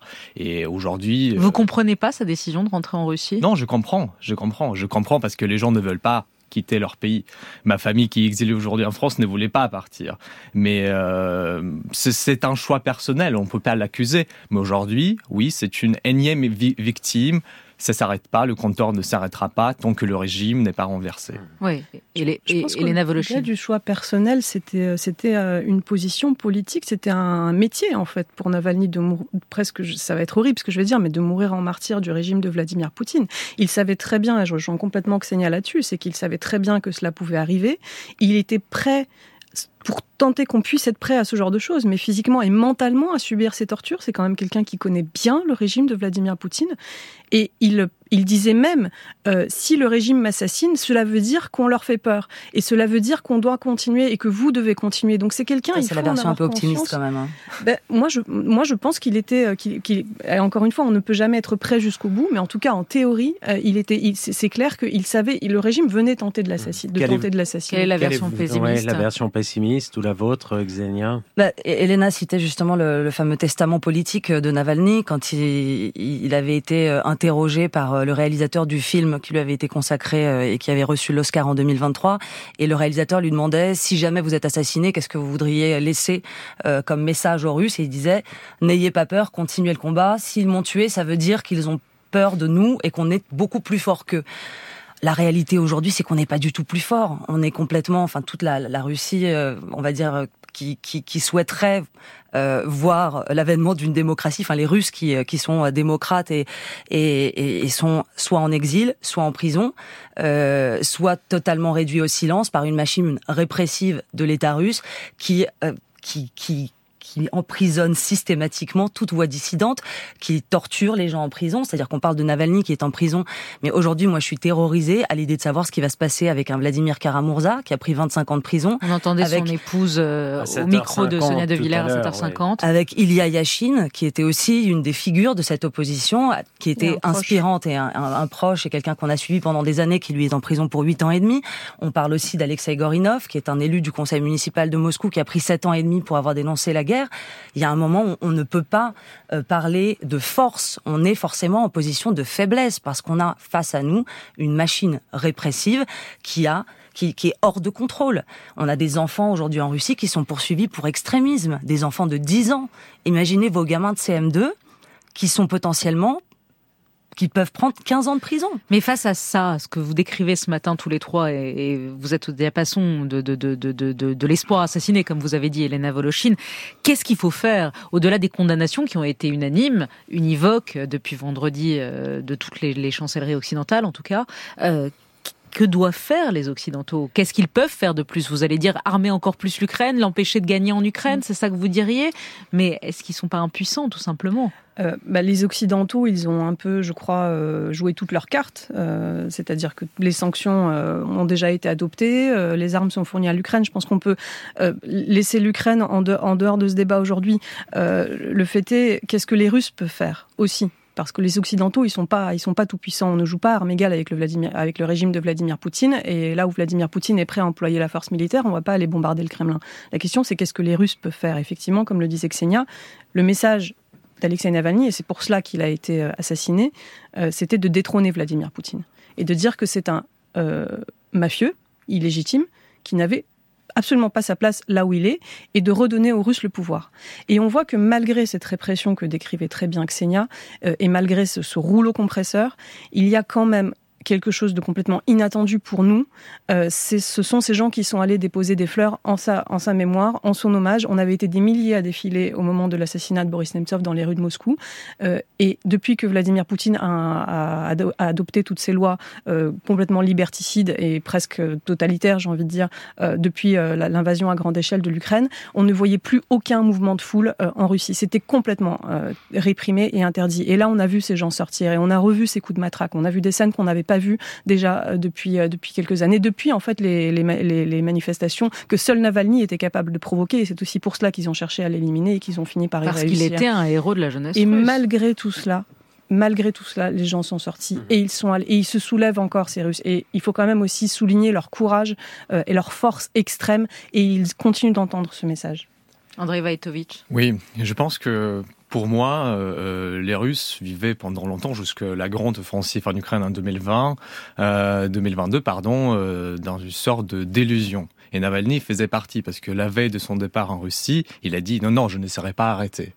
Donc, euh, et pour la société civile russe, qui est dans l'opposition au régime de Poutine, euh, ils n'ont pas vraiment connu la répression. Certes, il y avait des arrestations, certes, il y avait des prisonniers politiques par-ci, par-là, il y avait des meurtres, oui, mais bon, les meurtres, c'est les méthodes que Poutine a hérité de son passé au KGB.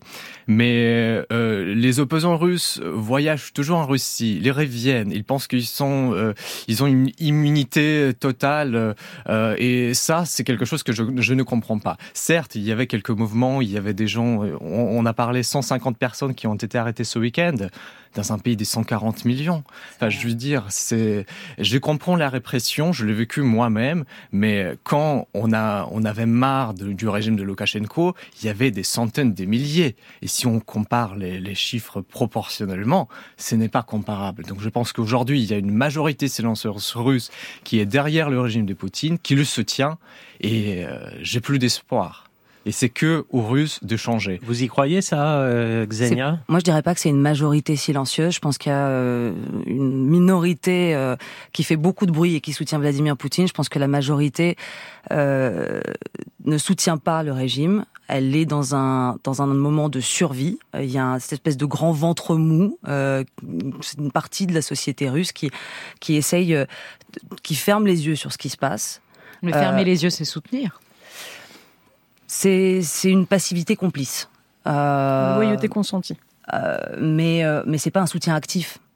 C'est pas un soutien actif, c'est un instinct de survie. Il y a beaucoup de gens qui sont juste en train euh, d'essayer aussi eux-mêmes de, survivre à cette situation, de ne pas se faire arrêter euh, et, d'attendre que ça passe. Je vais vous raconter juste un petit épisode, j'allais dire drôle, mais je discutais avec mon père le jour de l'assassinat de Navalny, qui est né en 1937, et il me dit on est revenu, euh, on est revenu à cet âge où euh, tout opposant, tout ennemi du peuple va être forcément exterminé. Euh, il faut qu'on arrive à y survivre. Hmm. C'est la nouvelle donne. C'est la nouvelle donne dans laquelle le pays euh, vit et il va falloir qu'on y survive. C'est ça. Elena Voloshin. Je comprends tout à fait ce que souligne Andrei parce que effectivement le, le degré de répression en Russie n'est pas celui qui existe aujourd'hui à Bélarus et tout simplement euh, la peine de mort, euh, le moratoire sur la peine de mort en Russie par exemple n'a pas encore été levé. Maintenant, si on parle de l'opinion publique russe, c'est quand même quelque chose qui doit être analysé euh, à l'aune euh, de la propagande qui a travaillé euh, cette opinion depuis des années et des années et l'effet de cette propagande n'est absolument pas négligeable. Donc on ne peut pas réellement parler euh, de, de soutien ou de manque de soutien des Russes à Vladimir Poutine ils sont dans un espèce de, euh, de, de, de, de, tunnel, si vous voulez, de, de, de passivité, euh, où euh, ils n'ont ils n'ont même plus la, la velléité, ni, euh, ni, ni, ni l'envie, ni le réflexe euh, de vouloir euh, tout simplement aller chercher une autre réalité que la réalité parallèle et mmh. le dogme et le mythe qui leur est imposé par, par Vladimir Poutine. Je... Oui, je suis d'accord. Après, vous vous souvenez, au début de la grande offensive en 2022, on disait non, non, il faut faire attention, il faut se séparer, c'est pas la guerre de Russes, c'est la guerre de Poutine. Non, mais excuse-moi, c'est pas Poutine qui non, est dans les tranchées en Ukraine. C'est pas Poutine qui est allé en prison de Navalny pour l'assassiner. Donc c'est un système qui est corrompu, qui est vaste et qui, est, qui a beaucoup de soutien derrière. On peut pas nier ça. Merci à tous les trois. Merci. Andrei Vaitovitch, Elena Voloshin et Xenia Bolshakova. Merci d'avoir été au micro d'Inter. Même s'il n'y a pas matin. beaucoup d'espoir là. Non, tous les beaucoup. trois, vous êtes euh, Ah, ouais. radicaux ouais. et pessimistes. Merci. À suivre, Léa, votre invitée, Catherine Ringer, qu'on écoute dès maintenant d'ailleurs, avec Fred Chichin.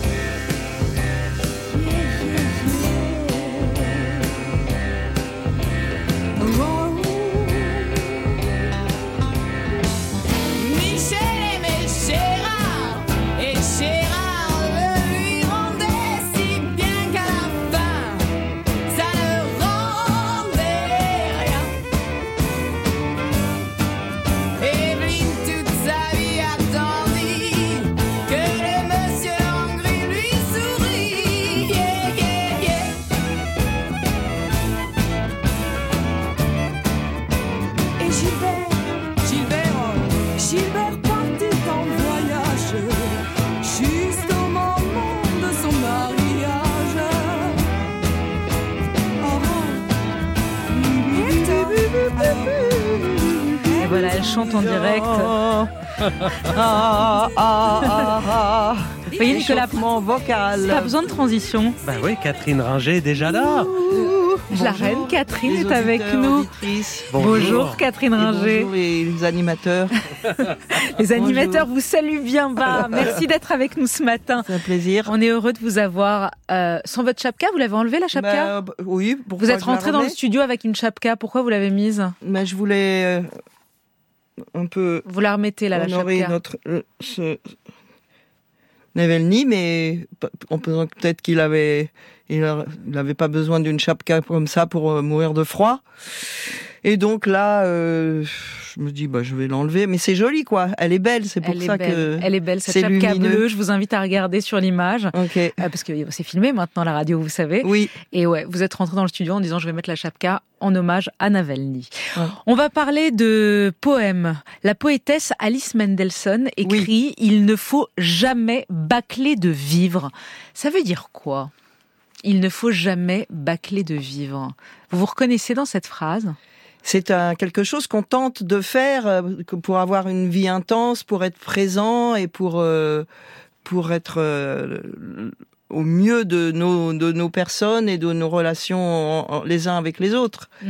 Le bâcler de vivre, ça veut dire on laisse tomber le si on si on si on bâcle, Mm. on, on dit oh bof. Et vous, vous bâclez parfois ou vous essayez Ah, de ne pas monde, bâcler? ça peut arriver, oui, mais euh, on essaye de non. On essaye de non. C'est- C'est une c'est une injonction, une une morale.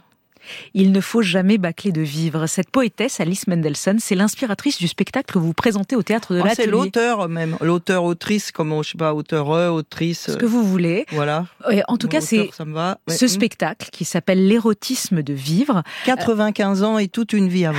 Elle a 95 ans. Alice Là, elle en a 98. Elle en a 98. Pour encore un petit quelques temps, j'espère. Elle a 98 ans et vous nous la faites découvrir, cette femme qu'on ne connaissait pas. En Vous fait, je fais découvrir les poésies qu'elle a écrites parce que la femme, euh, c'est secondaire. En fait, c'est quand on fait un spectacle ou qu'on on, on- on se- on prend le, le texte lui-même. Et là, par exemple, je peux vous lire un petit peu quelque chose qu'elle a écrit il y a pas si longtemps. Allez-y. Où elle peut plus tellement écrire, ça fait pas partie du spectacle, mais elle écrit écrire, être aux aguets. Pendant que j'écris, pendant puisque je ne peux me relire, sauf quelques mots par-ci par-là que je reconnais à l'œil nu ou même avec les lunettes ou la loupe à la main, je suis bien, apaisé. J'ai ma ligne à suivre, mon bout de phrase et le silence orienté au bout vers la suite à venir parce qu'il y a une suite à venir que je guette, qui me met en alerte et ça change tout. La suite, cette suite-là me motive, me réjouit, me donne du corps.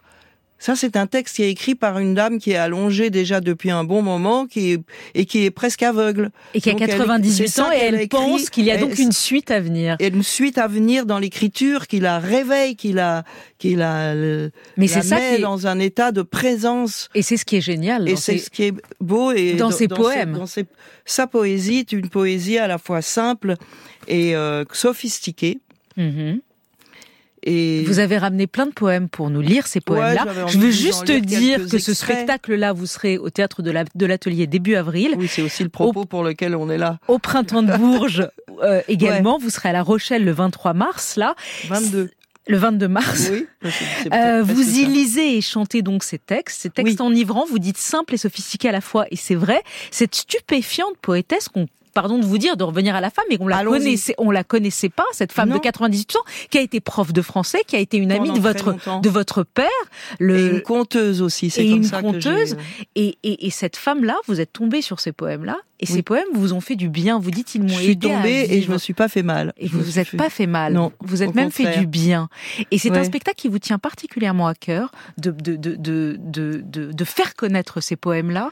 Et, et l'érotisme de vivre. Expliquez-moi ce que ça veut dire l'érotisme de vivre, parce que c'est pas seulement sexuel, même s'il est question de chair. C'est sensuel. Il y a, il y a des poèmes qui datent de, de, de périodes où elle était une, une amoureuse, elle était avec son, son homme. Et d'ailleurs, c'est assez euh, amusant de, à, à, cette période de lire des choses qui datent des années 50 ou 60 ou 70, même 50, et qui sont complètement dans une autre, une autre ambiance par rapport à la virilité. C'est-à-dire et, et par exemple, euh, quand elle parle de, euh, de, ça commence par exemple, elle dit. euh, Vous cherchez. Oh, mon dard, mon frelon lourd et muet et avide, enfoui dans le miel rayonnant du plaisir. temple à la somptueuse colonne irisée. Vous voyez cette colonne irisée, belle et somptueuse, c'est pas des mots qu'on emploie tellement maintenant pour parler de du sexe des hommes, ou alors c'est plutôt les peut-être les gays, les homosexuels qui ont cette façon de, encore de de parler là, et donc je suis assez contente de d'amener cette cet hymne à à la à- aussi au mal. euh, elle parle de, de son torse velu. Elle parle, elle parle aussi de l'orgasme féminin dans un, Oui, dans, aussi dans- dans beaucoup, un, oui. dans un poème de, de- de 1949, où elle parle aussi, elle décrit cet orgasme total Mm. euh, chez la femme de manière magnifique. Elle écrit aussi, tu traceras de tes mains toutes mes lignes de flux, Voilà. et chaque doigt et tes paumes et ta bouche dresseront derrière eux une fulgurante limaille de plaisir. Je ne suis pas à voir, je suis à sillonner. Je ne suis pas à voir, je suis à sillonner. C'est très beau ça. C'est vrai, hein c'est pour ça qu'en fait je, je suis venu le, dire et je l'ai dit d'abord au petit théâtre de la Huchette comme ça pour euh, les soutenir après le Covid comme ils faisaient un- une carte blanche. Après on est allé le faire au théâtre d'Auxerre dans une, version un peu plus euh, grosse. Et puis ça, ça plaisait, on l'a fait en italien en Italie. Et du coup, euh, on se met à le tourner parce que c'est des poésies qui, qui font du bien et qui plaisent.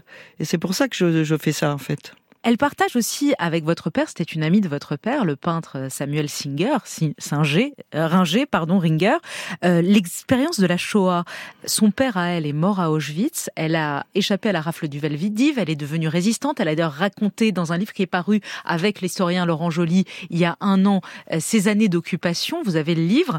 Euh, vous, votre père, vous l'avez raconté, était d'origine juive polonaise. Il est passé par On peut dire polonaise juive ou votre, avis, on s'en fiche du sens? C'est non, non, on s'en fiche pas du sens. Vous Mm. dites polonaise juive, je Allez. retiens. Il est passé par neuf camps de concentration, votre père. Euh, c'est vrai que vous l'avez Oui, ça déjà paraît raconté. invraisemblable, mais ça paraît invraisemblable. Neuf camps, dont de par- dont Ouais, mais de dont- toujours parler le- de ça, je trouve que ça ramène à un autre propos et qu'alors qu'en fait, euh, si on ne parle pas de ça, euh, on peut très bien lire ses poésies et, et, et- et qu'elles soient utiles et belles, si vous voulez. Mais Mais ceci n'empêche pas cela. On peut aussi dire qu'il y a quelque chose. C'est pas pour faire parler de la Shoah, mais c'est vrai qu'elle a une histoire, cette femme, qui résonne avec la vôtre, avec votre père. Donc, c'est ne- pas- c'est pour- c'est comme ça que je l'ai connu, puisqu'en fait, euh, j'ai connu ces, ces textes par un conteur qui travaillait avec moi sur le, sur les, les à faire tout l'organisation de de savoir combien j'avais de tableaux, etc. Qui m'a dit mais tu sais qu'elle écrit des des très beaux poèmes, Alice, alors qu'au début j'étais juste allé la voir pour qu'elle me parle de mon père. euh, une fois qu'il était mort et que je l'avais rencontré bien plus tard, mais euh, elle oui, elle a, quoi? Elle elle, vous- a, elle a- elle- en tout cas, elle a une force de vie, une force de, de joie qui est remarquable et, et qui, et mais qui n'est pas forcément euh, su- suite à ça.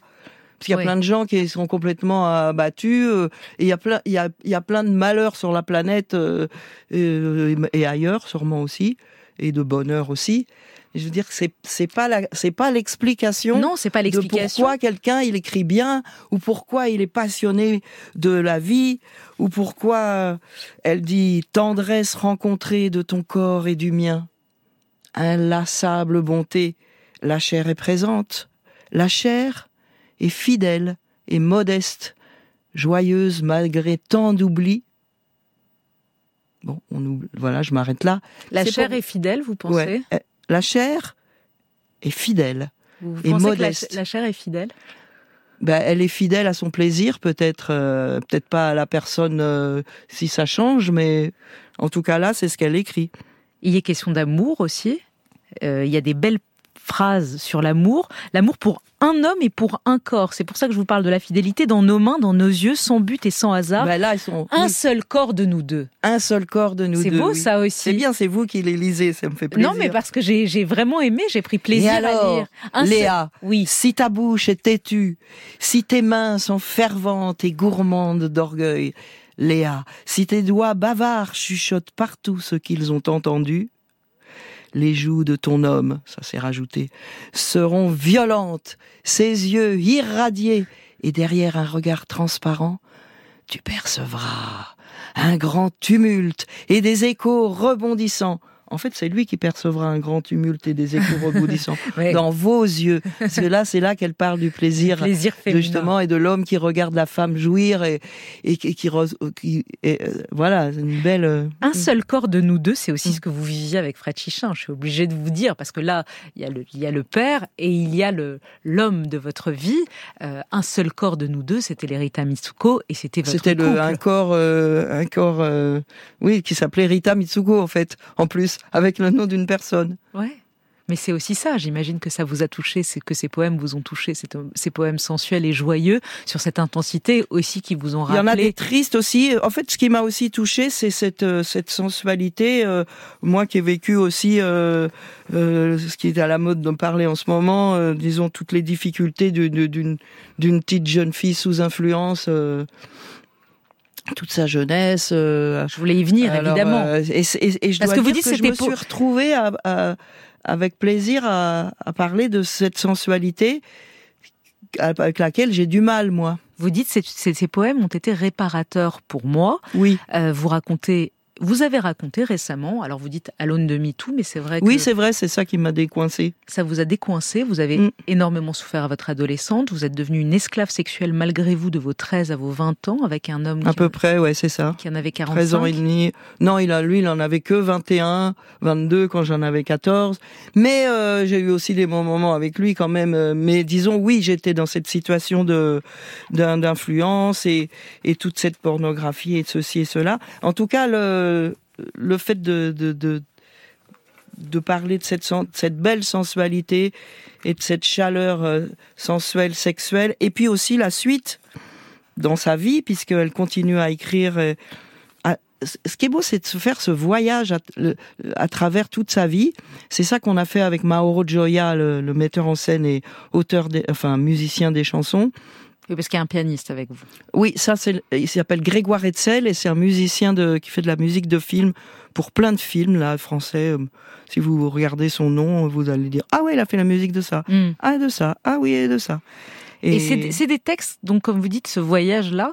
À travers toute sa vie. À travers toute et sa ça, vie à ça cette fait du bien aussi, je vois aux, aux gens qui écoutent, quand j'annonce les dates, Ouais. et que ça, ça part de 47, et puis après c'est 50, puis après c'est 60, 80, quand elle est en, quand elle est dans une, un, un endroit pour se soigner, comment elle, euh, comment elle prend les choses de la vie, est une forme de résistance aux choses difficiles. Ouais, et ça, ça vous a parlé. Vous dites ça m'a réconcilié, ça m'a réconcilié parce que sa façon de parler d'amour et de sexe et de sensualité Ça m'a fait du bien. est une si manière ça m'a saine. Vous dites ça- c'est, ouais. elle, elle, elle a une approche très saine et passionnée de l'amour et par rapport à ces années-là où vous vous avez souffert, vous dites j'ai énormément pleuré, où ça vous a emmené Oui, vers le vrai. porno, vers le oui. viol, vous employez ces mots-là. Mm. Euh, c'est une c'est une lecture qui est réconfortante.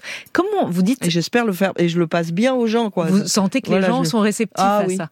Et comment vous jugez, vous dites ce moment à la mode, je reprends vos mots, où on voit de plus en plus de femmes qui racontent, il y a Judith Godrèche, il y a Mm, mm. l'affaire de Oui, Pardieu, je me suis etc. bien retrouvée dans ce qu'elle racontait. Vous vraiment. vous êtes retrouvée dans ce que raconte Judith Sauf qu'elle, elle, en plus, elle était battue, il était beaucoup plus vieux, etc. Mais oui, ce côté de cette période où, euh, sous prétexte d'art et de d'évolution, on- et puis aussi d'être euh, euh, d'être provoquant, de, de de de secouer le vieux monde, de de faire des choses. euh, qui allaient de l'avant, on, on, on- était pas mal de, de petites jeunes filles, euh, de petites jeunes filles qui, euh, se broyées. sont euh, qui se sont fourvoyées et qui, n- et qui ne se sont pas enfuies, qui n'ont pas dit non, mais qui ont dit ah bah oui, tiens, oui, bah peut-être. euh, Et vous êtes de, de J'en fais partie, voilà. Pour bien vieillir, il est bon d'avoir le vice de la joie. C'est ce qu'elle dit aussi, euh, cette poétesse. Le vice de la joie, c'est quoi pour vous?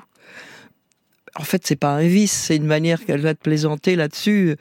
Euh, le vice de la joie, c'est c'est de prendre toutes les les occasions d'être gai et d'être joyeux, Et vous en que de se avez morfondre. Et vous en avez beaucoup des, des occasions d'être heureuse aujourd'hui? Ben, on a des occasions de, de, de, de... moi personnellement. Oui, c'est une question qui s'adresse à vous, Catherine Ringer. Oh oui. Ouais. Après, est-ce que je sais, est-ce que je les saisis les occasions? Et alors? Ben le plus que je peux. Puis c'est pas non plus un but dans la vie d'être que heureux quoi. La vie est faite de haut et de bas. Et s'il y avait pas les les bas, il y aurait pas de haut, ce serait plat. Hmm. Les bas, c'est euh, la mort de Fred Chichin notamment, que vous continuez à célébrer sur votre compte Instagram. Vous avez posté récemment une photo de lui sur euh, les 16 ans, ça fait 16 ans qu'il est mort, une photo où il a à peu près Justement, 16 ans. 16 ans, ouais. une très belle photo. Ou quand vous avez fait une chute récemment, où vous dites, euh, je sais plus ce que vous avez écrit, mais quelque chose autour de lui, où vous dites, euh, j'ai chuté, est-ce que c'est l'anniversaire de sa mort? C'est vrai que le- pendant la semaine de l'anniversaire, j'ai une. Je pense que ouais, je dois pas être la seule à sentir ça. Des gens qui ont tellement compté, qui...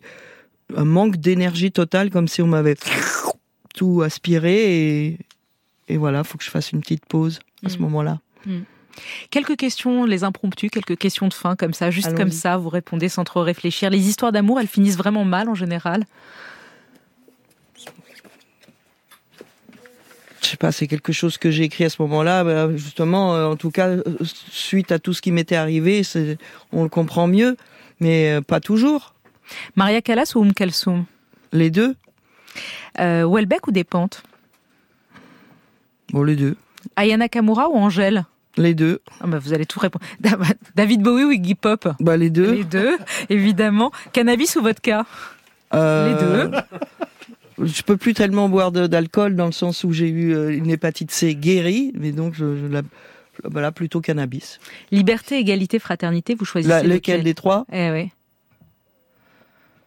Allez, la fraternité, la, la fraternité pour pour faire mon intéressante. La question Jacques Chancel pour finir, et Dieu dans tout ça? Oui. Ben comme je dis, euh, Inch'Allah et les autres aussi. L'érotisme de vivre. Les autres aussi, les autres dieux aussi, quoi. J'ai compris. L'érotisme de vivre, spectacle au théâtre de l'Atelier, début avril. Très beau poème de cette poétesse Alice Mendelssohn qu'on ne connaissait pas, que je ne connaissais pas, et que vous m'avez fait connaître. Euh, vous serez aussi au Printemps de Bourges ou à La Rochelle le 22 mars donc. Et merci beaucoup Catherine Merci d'avoir été avec nous ce matin. Merci. Merci. Et tout de suite, le choix musical du 7-10, le chanteur Hervé, dans la peau, en playlist sur Inter.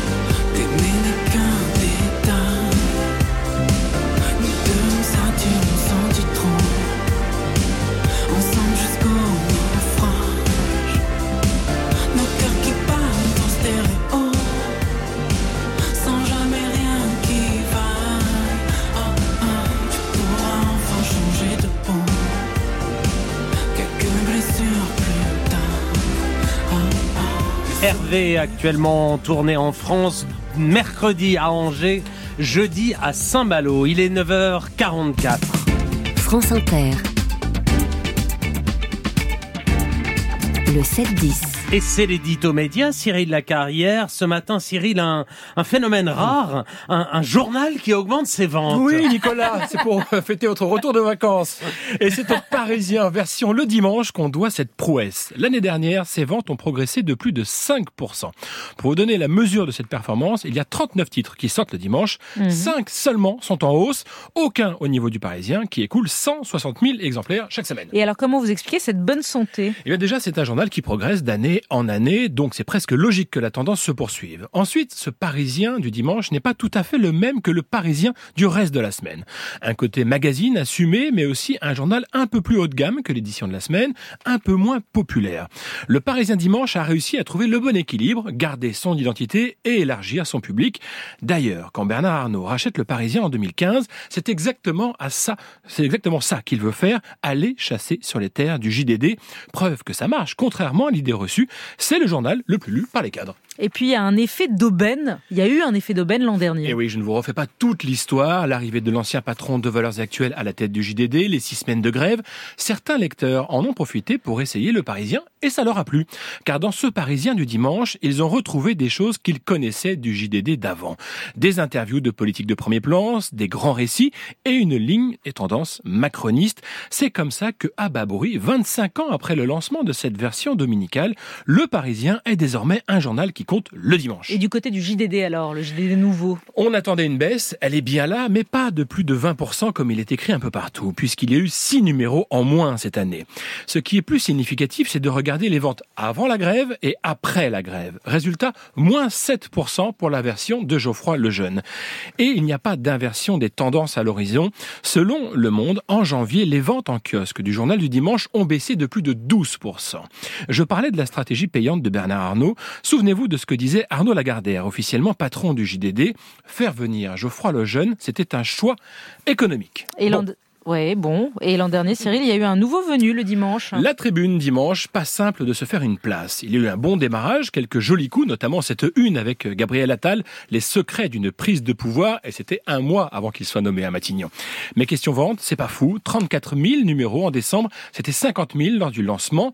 Le journal du milliardaire Rodolphe Saadé dit qu'il est dans les clous de ses prévisions, mais forcément, face aux deux autres, l'affaire est compliquée. Il va falloir du temps, on verra si l'armateur est du genre patient. Mais dans tout ça, un motif de satisfaction, l'arrivée de la tribune dimanche a provoqué un appel d'air. Il y a plus de monde aujourd'hui qui s'intéresse aux journaux du dimanche. Preuve, encore une fois, je le répète, que même si c'est un secteur bouleversé, la presse respire encore. Merci Cyril. 9h47, l'édito culture. Elisabeth Philippe, ce matin, vous nous parlez d'un livre qui, plus de 20 ans après sa sortie, fait toujours événement. Oui, l'événement, c'est d'abord un livre d'Annie Ernaux paru en 2000.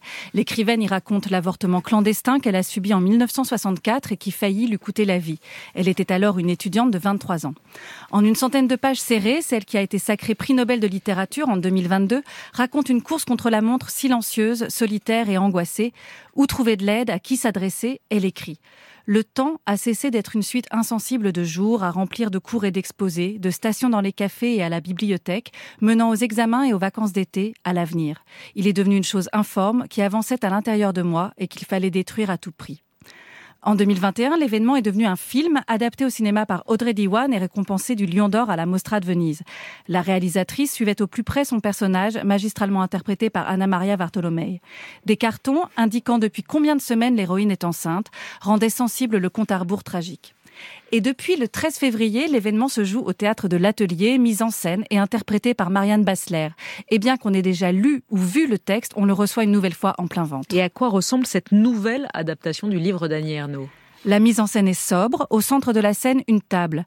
On peut y voir la table de cuisine de l'avortement clandestin, mais aussi la table de travail de l'écrivaine, car chez Ernaud, tout est lié. Au fond, une chaise sur laquelle est assise Marianne Bassler, chemise et pantalon noir. On ne peut s'empêcher de noter la ressemblance de la comédienne avec Annie Ernaux, même cheveux blonds, même visage fin aux pommettes saillantes. Chaque mot du texte se détache avec une extrême netteté. Marianne Bassler fait parfaitement entendre le rythme des phrases d'Ernaud, leur précision tranchante. Elle donne même d'étonnantes inflexions à la fameuse écriture plate de l'autrice. Par d'infimes modulations, elle parvient à certains moments à faire passer une forme d'ironie et d'humour, un humour noir certes.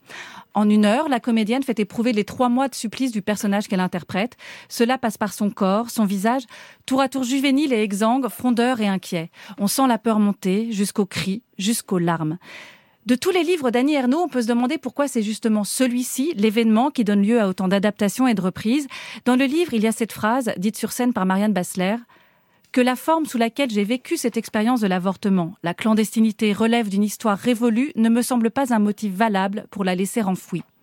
C'est d'autant moins un motif valable que l'histoire n'est pas révolue partout, que les résistances n'ont pas disparu. Il n'est qu'à voir les débats actuels, notamment au Sénat, autour de l'inscription de l'IVG dans la Constitution. Et puis l'événement est peut-être le texte qui dit le mieux le projet littéraire d'Annie Ernaux. Il se trouve résumé avec une clarté totale dans les dernières lignes du livre. Le véritable but de ma vie est peut-être seulement celui-ci, que mon corps, mes sensations et mes pensées deviennent de l'écriture, c'est-à-dire quelque chose d'intelligible et de général, mon existence complètement dissoute dans la tête et la vie des autres. On a toutes et tous en nous quelque chose d'Annie. Merci Elisabeth Philippe. On peut voir l'événement avec Marianne Bassler jusqu'au 27 mars au théâtre de l'Atelier à Paris. Il est 9h50, place aux nouvelles têtes. Mathilde Serrel est ce matin une très jeune artiste qui compte bien épater Lady Gaga. Zoé Closure est dans notre studio. Portrait sonore. Elle a commencé très tôt, sa mère l'appelait mon petit merle. L'oiseau chanteur entame les cours de chant justement et de piano à 5 ans. À 10 ans, elle réalise son premier rêve, participer à l'émission The Voice Kids, saison 7.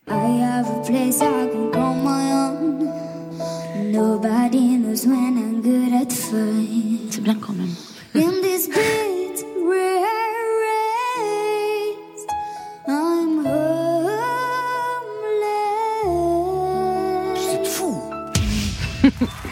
Aux auditions à l'aveugle, elle retourne le fauteuil du coach qu'elle voulait, le rappeur Soprano. C'est lui qui dit c'est fou. Il l'a choisi dans son équipe. Après un beau parcours jusqu'en demi-finale, elle est éliminée sur Je sais pas de Céline Dion. Mais triomphe trois ans plus tard au concours de l'Eurovision Junior avec sa chanson Cœur. Pourtant, te voir échouer, mais t'accélères. Je déploie mes ailes doucement, je pour nous vraiment. Que je chante. Oh,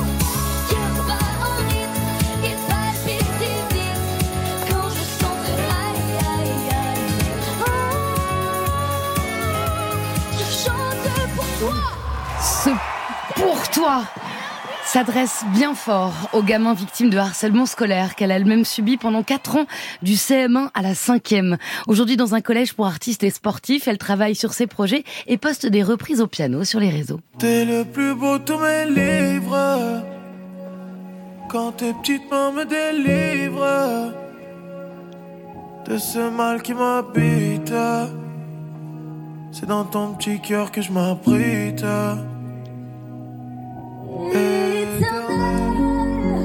J'aimerais que tout ça soit éternel. Je t'aime d'un amour infernal. Je te jure devant l'éternel. Éternel. Le rap d'Attic ou les succès de Jean-Jacques Goldman. Elle se glisse dans tous les genres musicaux et réunit déjà 150 000 abonnés, sachant que son plus grand rêve serait que son idole en fasse partie.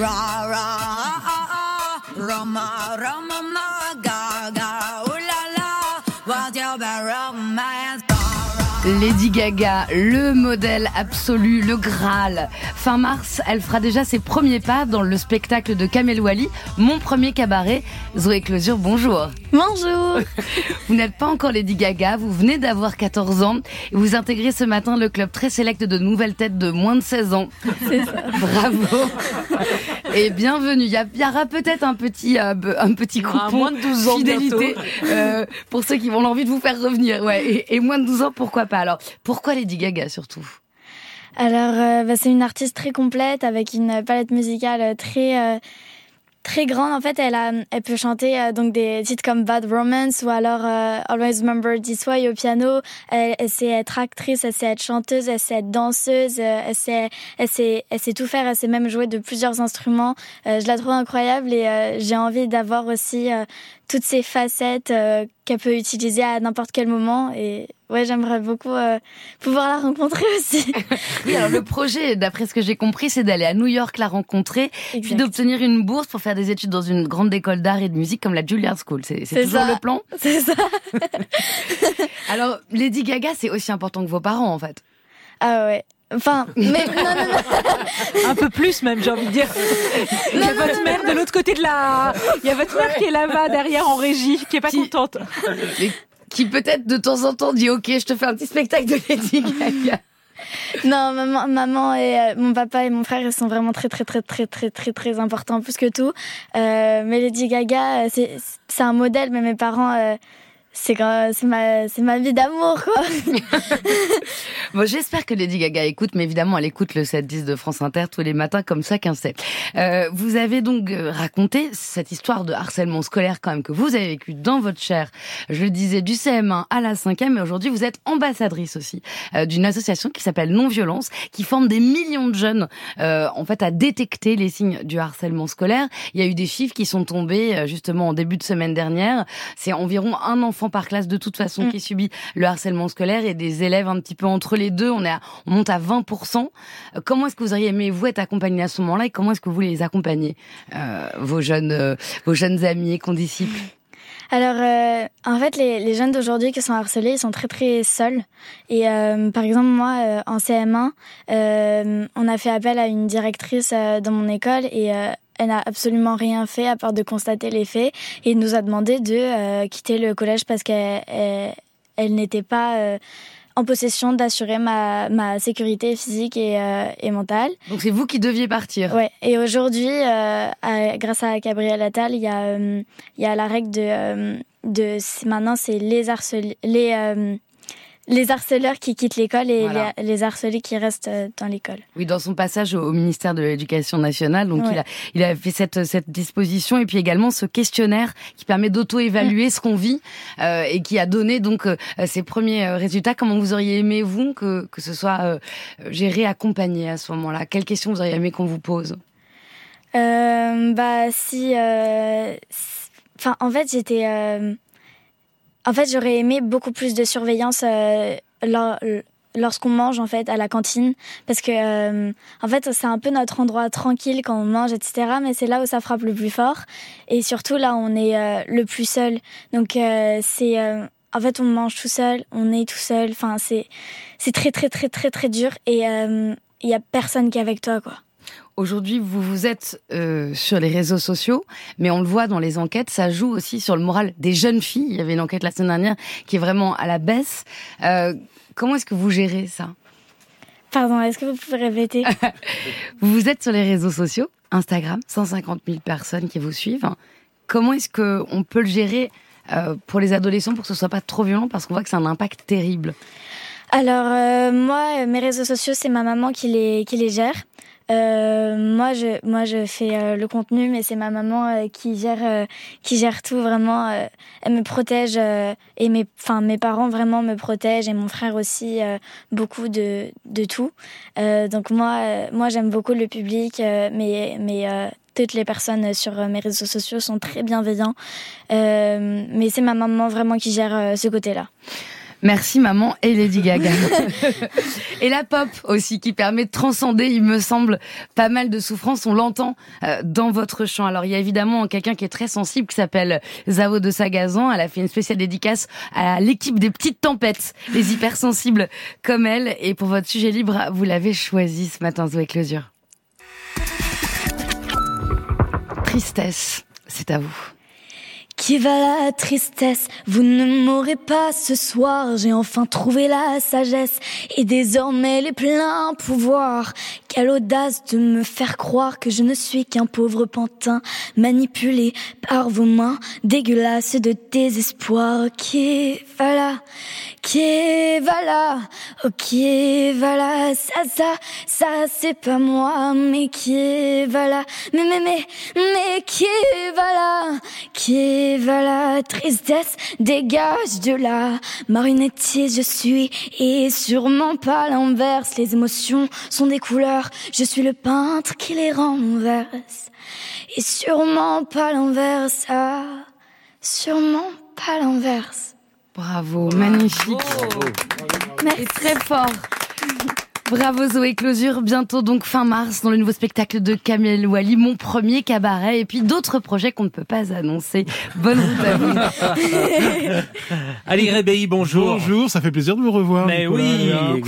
Alors, euh, ce matin, quand doit-on euh, courir aux urgences pédiatriques? Quand doit-on appeler SOS médecin Et quand consulter euh, chez son pédiatre? Et comment savoir si on peut attendre tranquillement, sans crainte à la maison, 01 45 24 7000 Merci Ali, à tout de suite. Les infos sont à suivre sur Inter.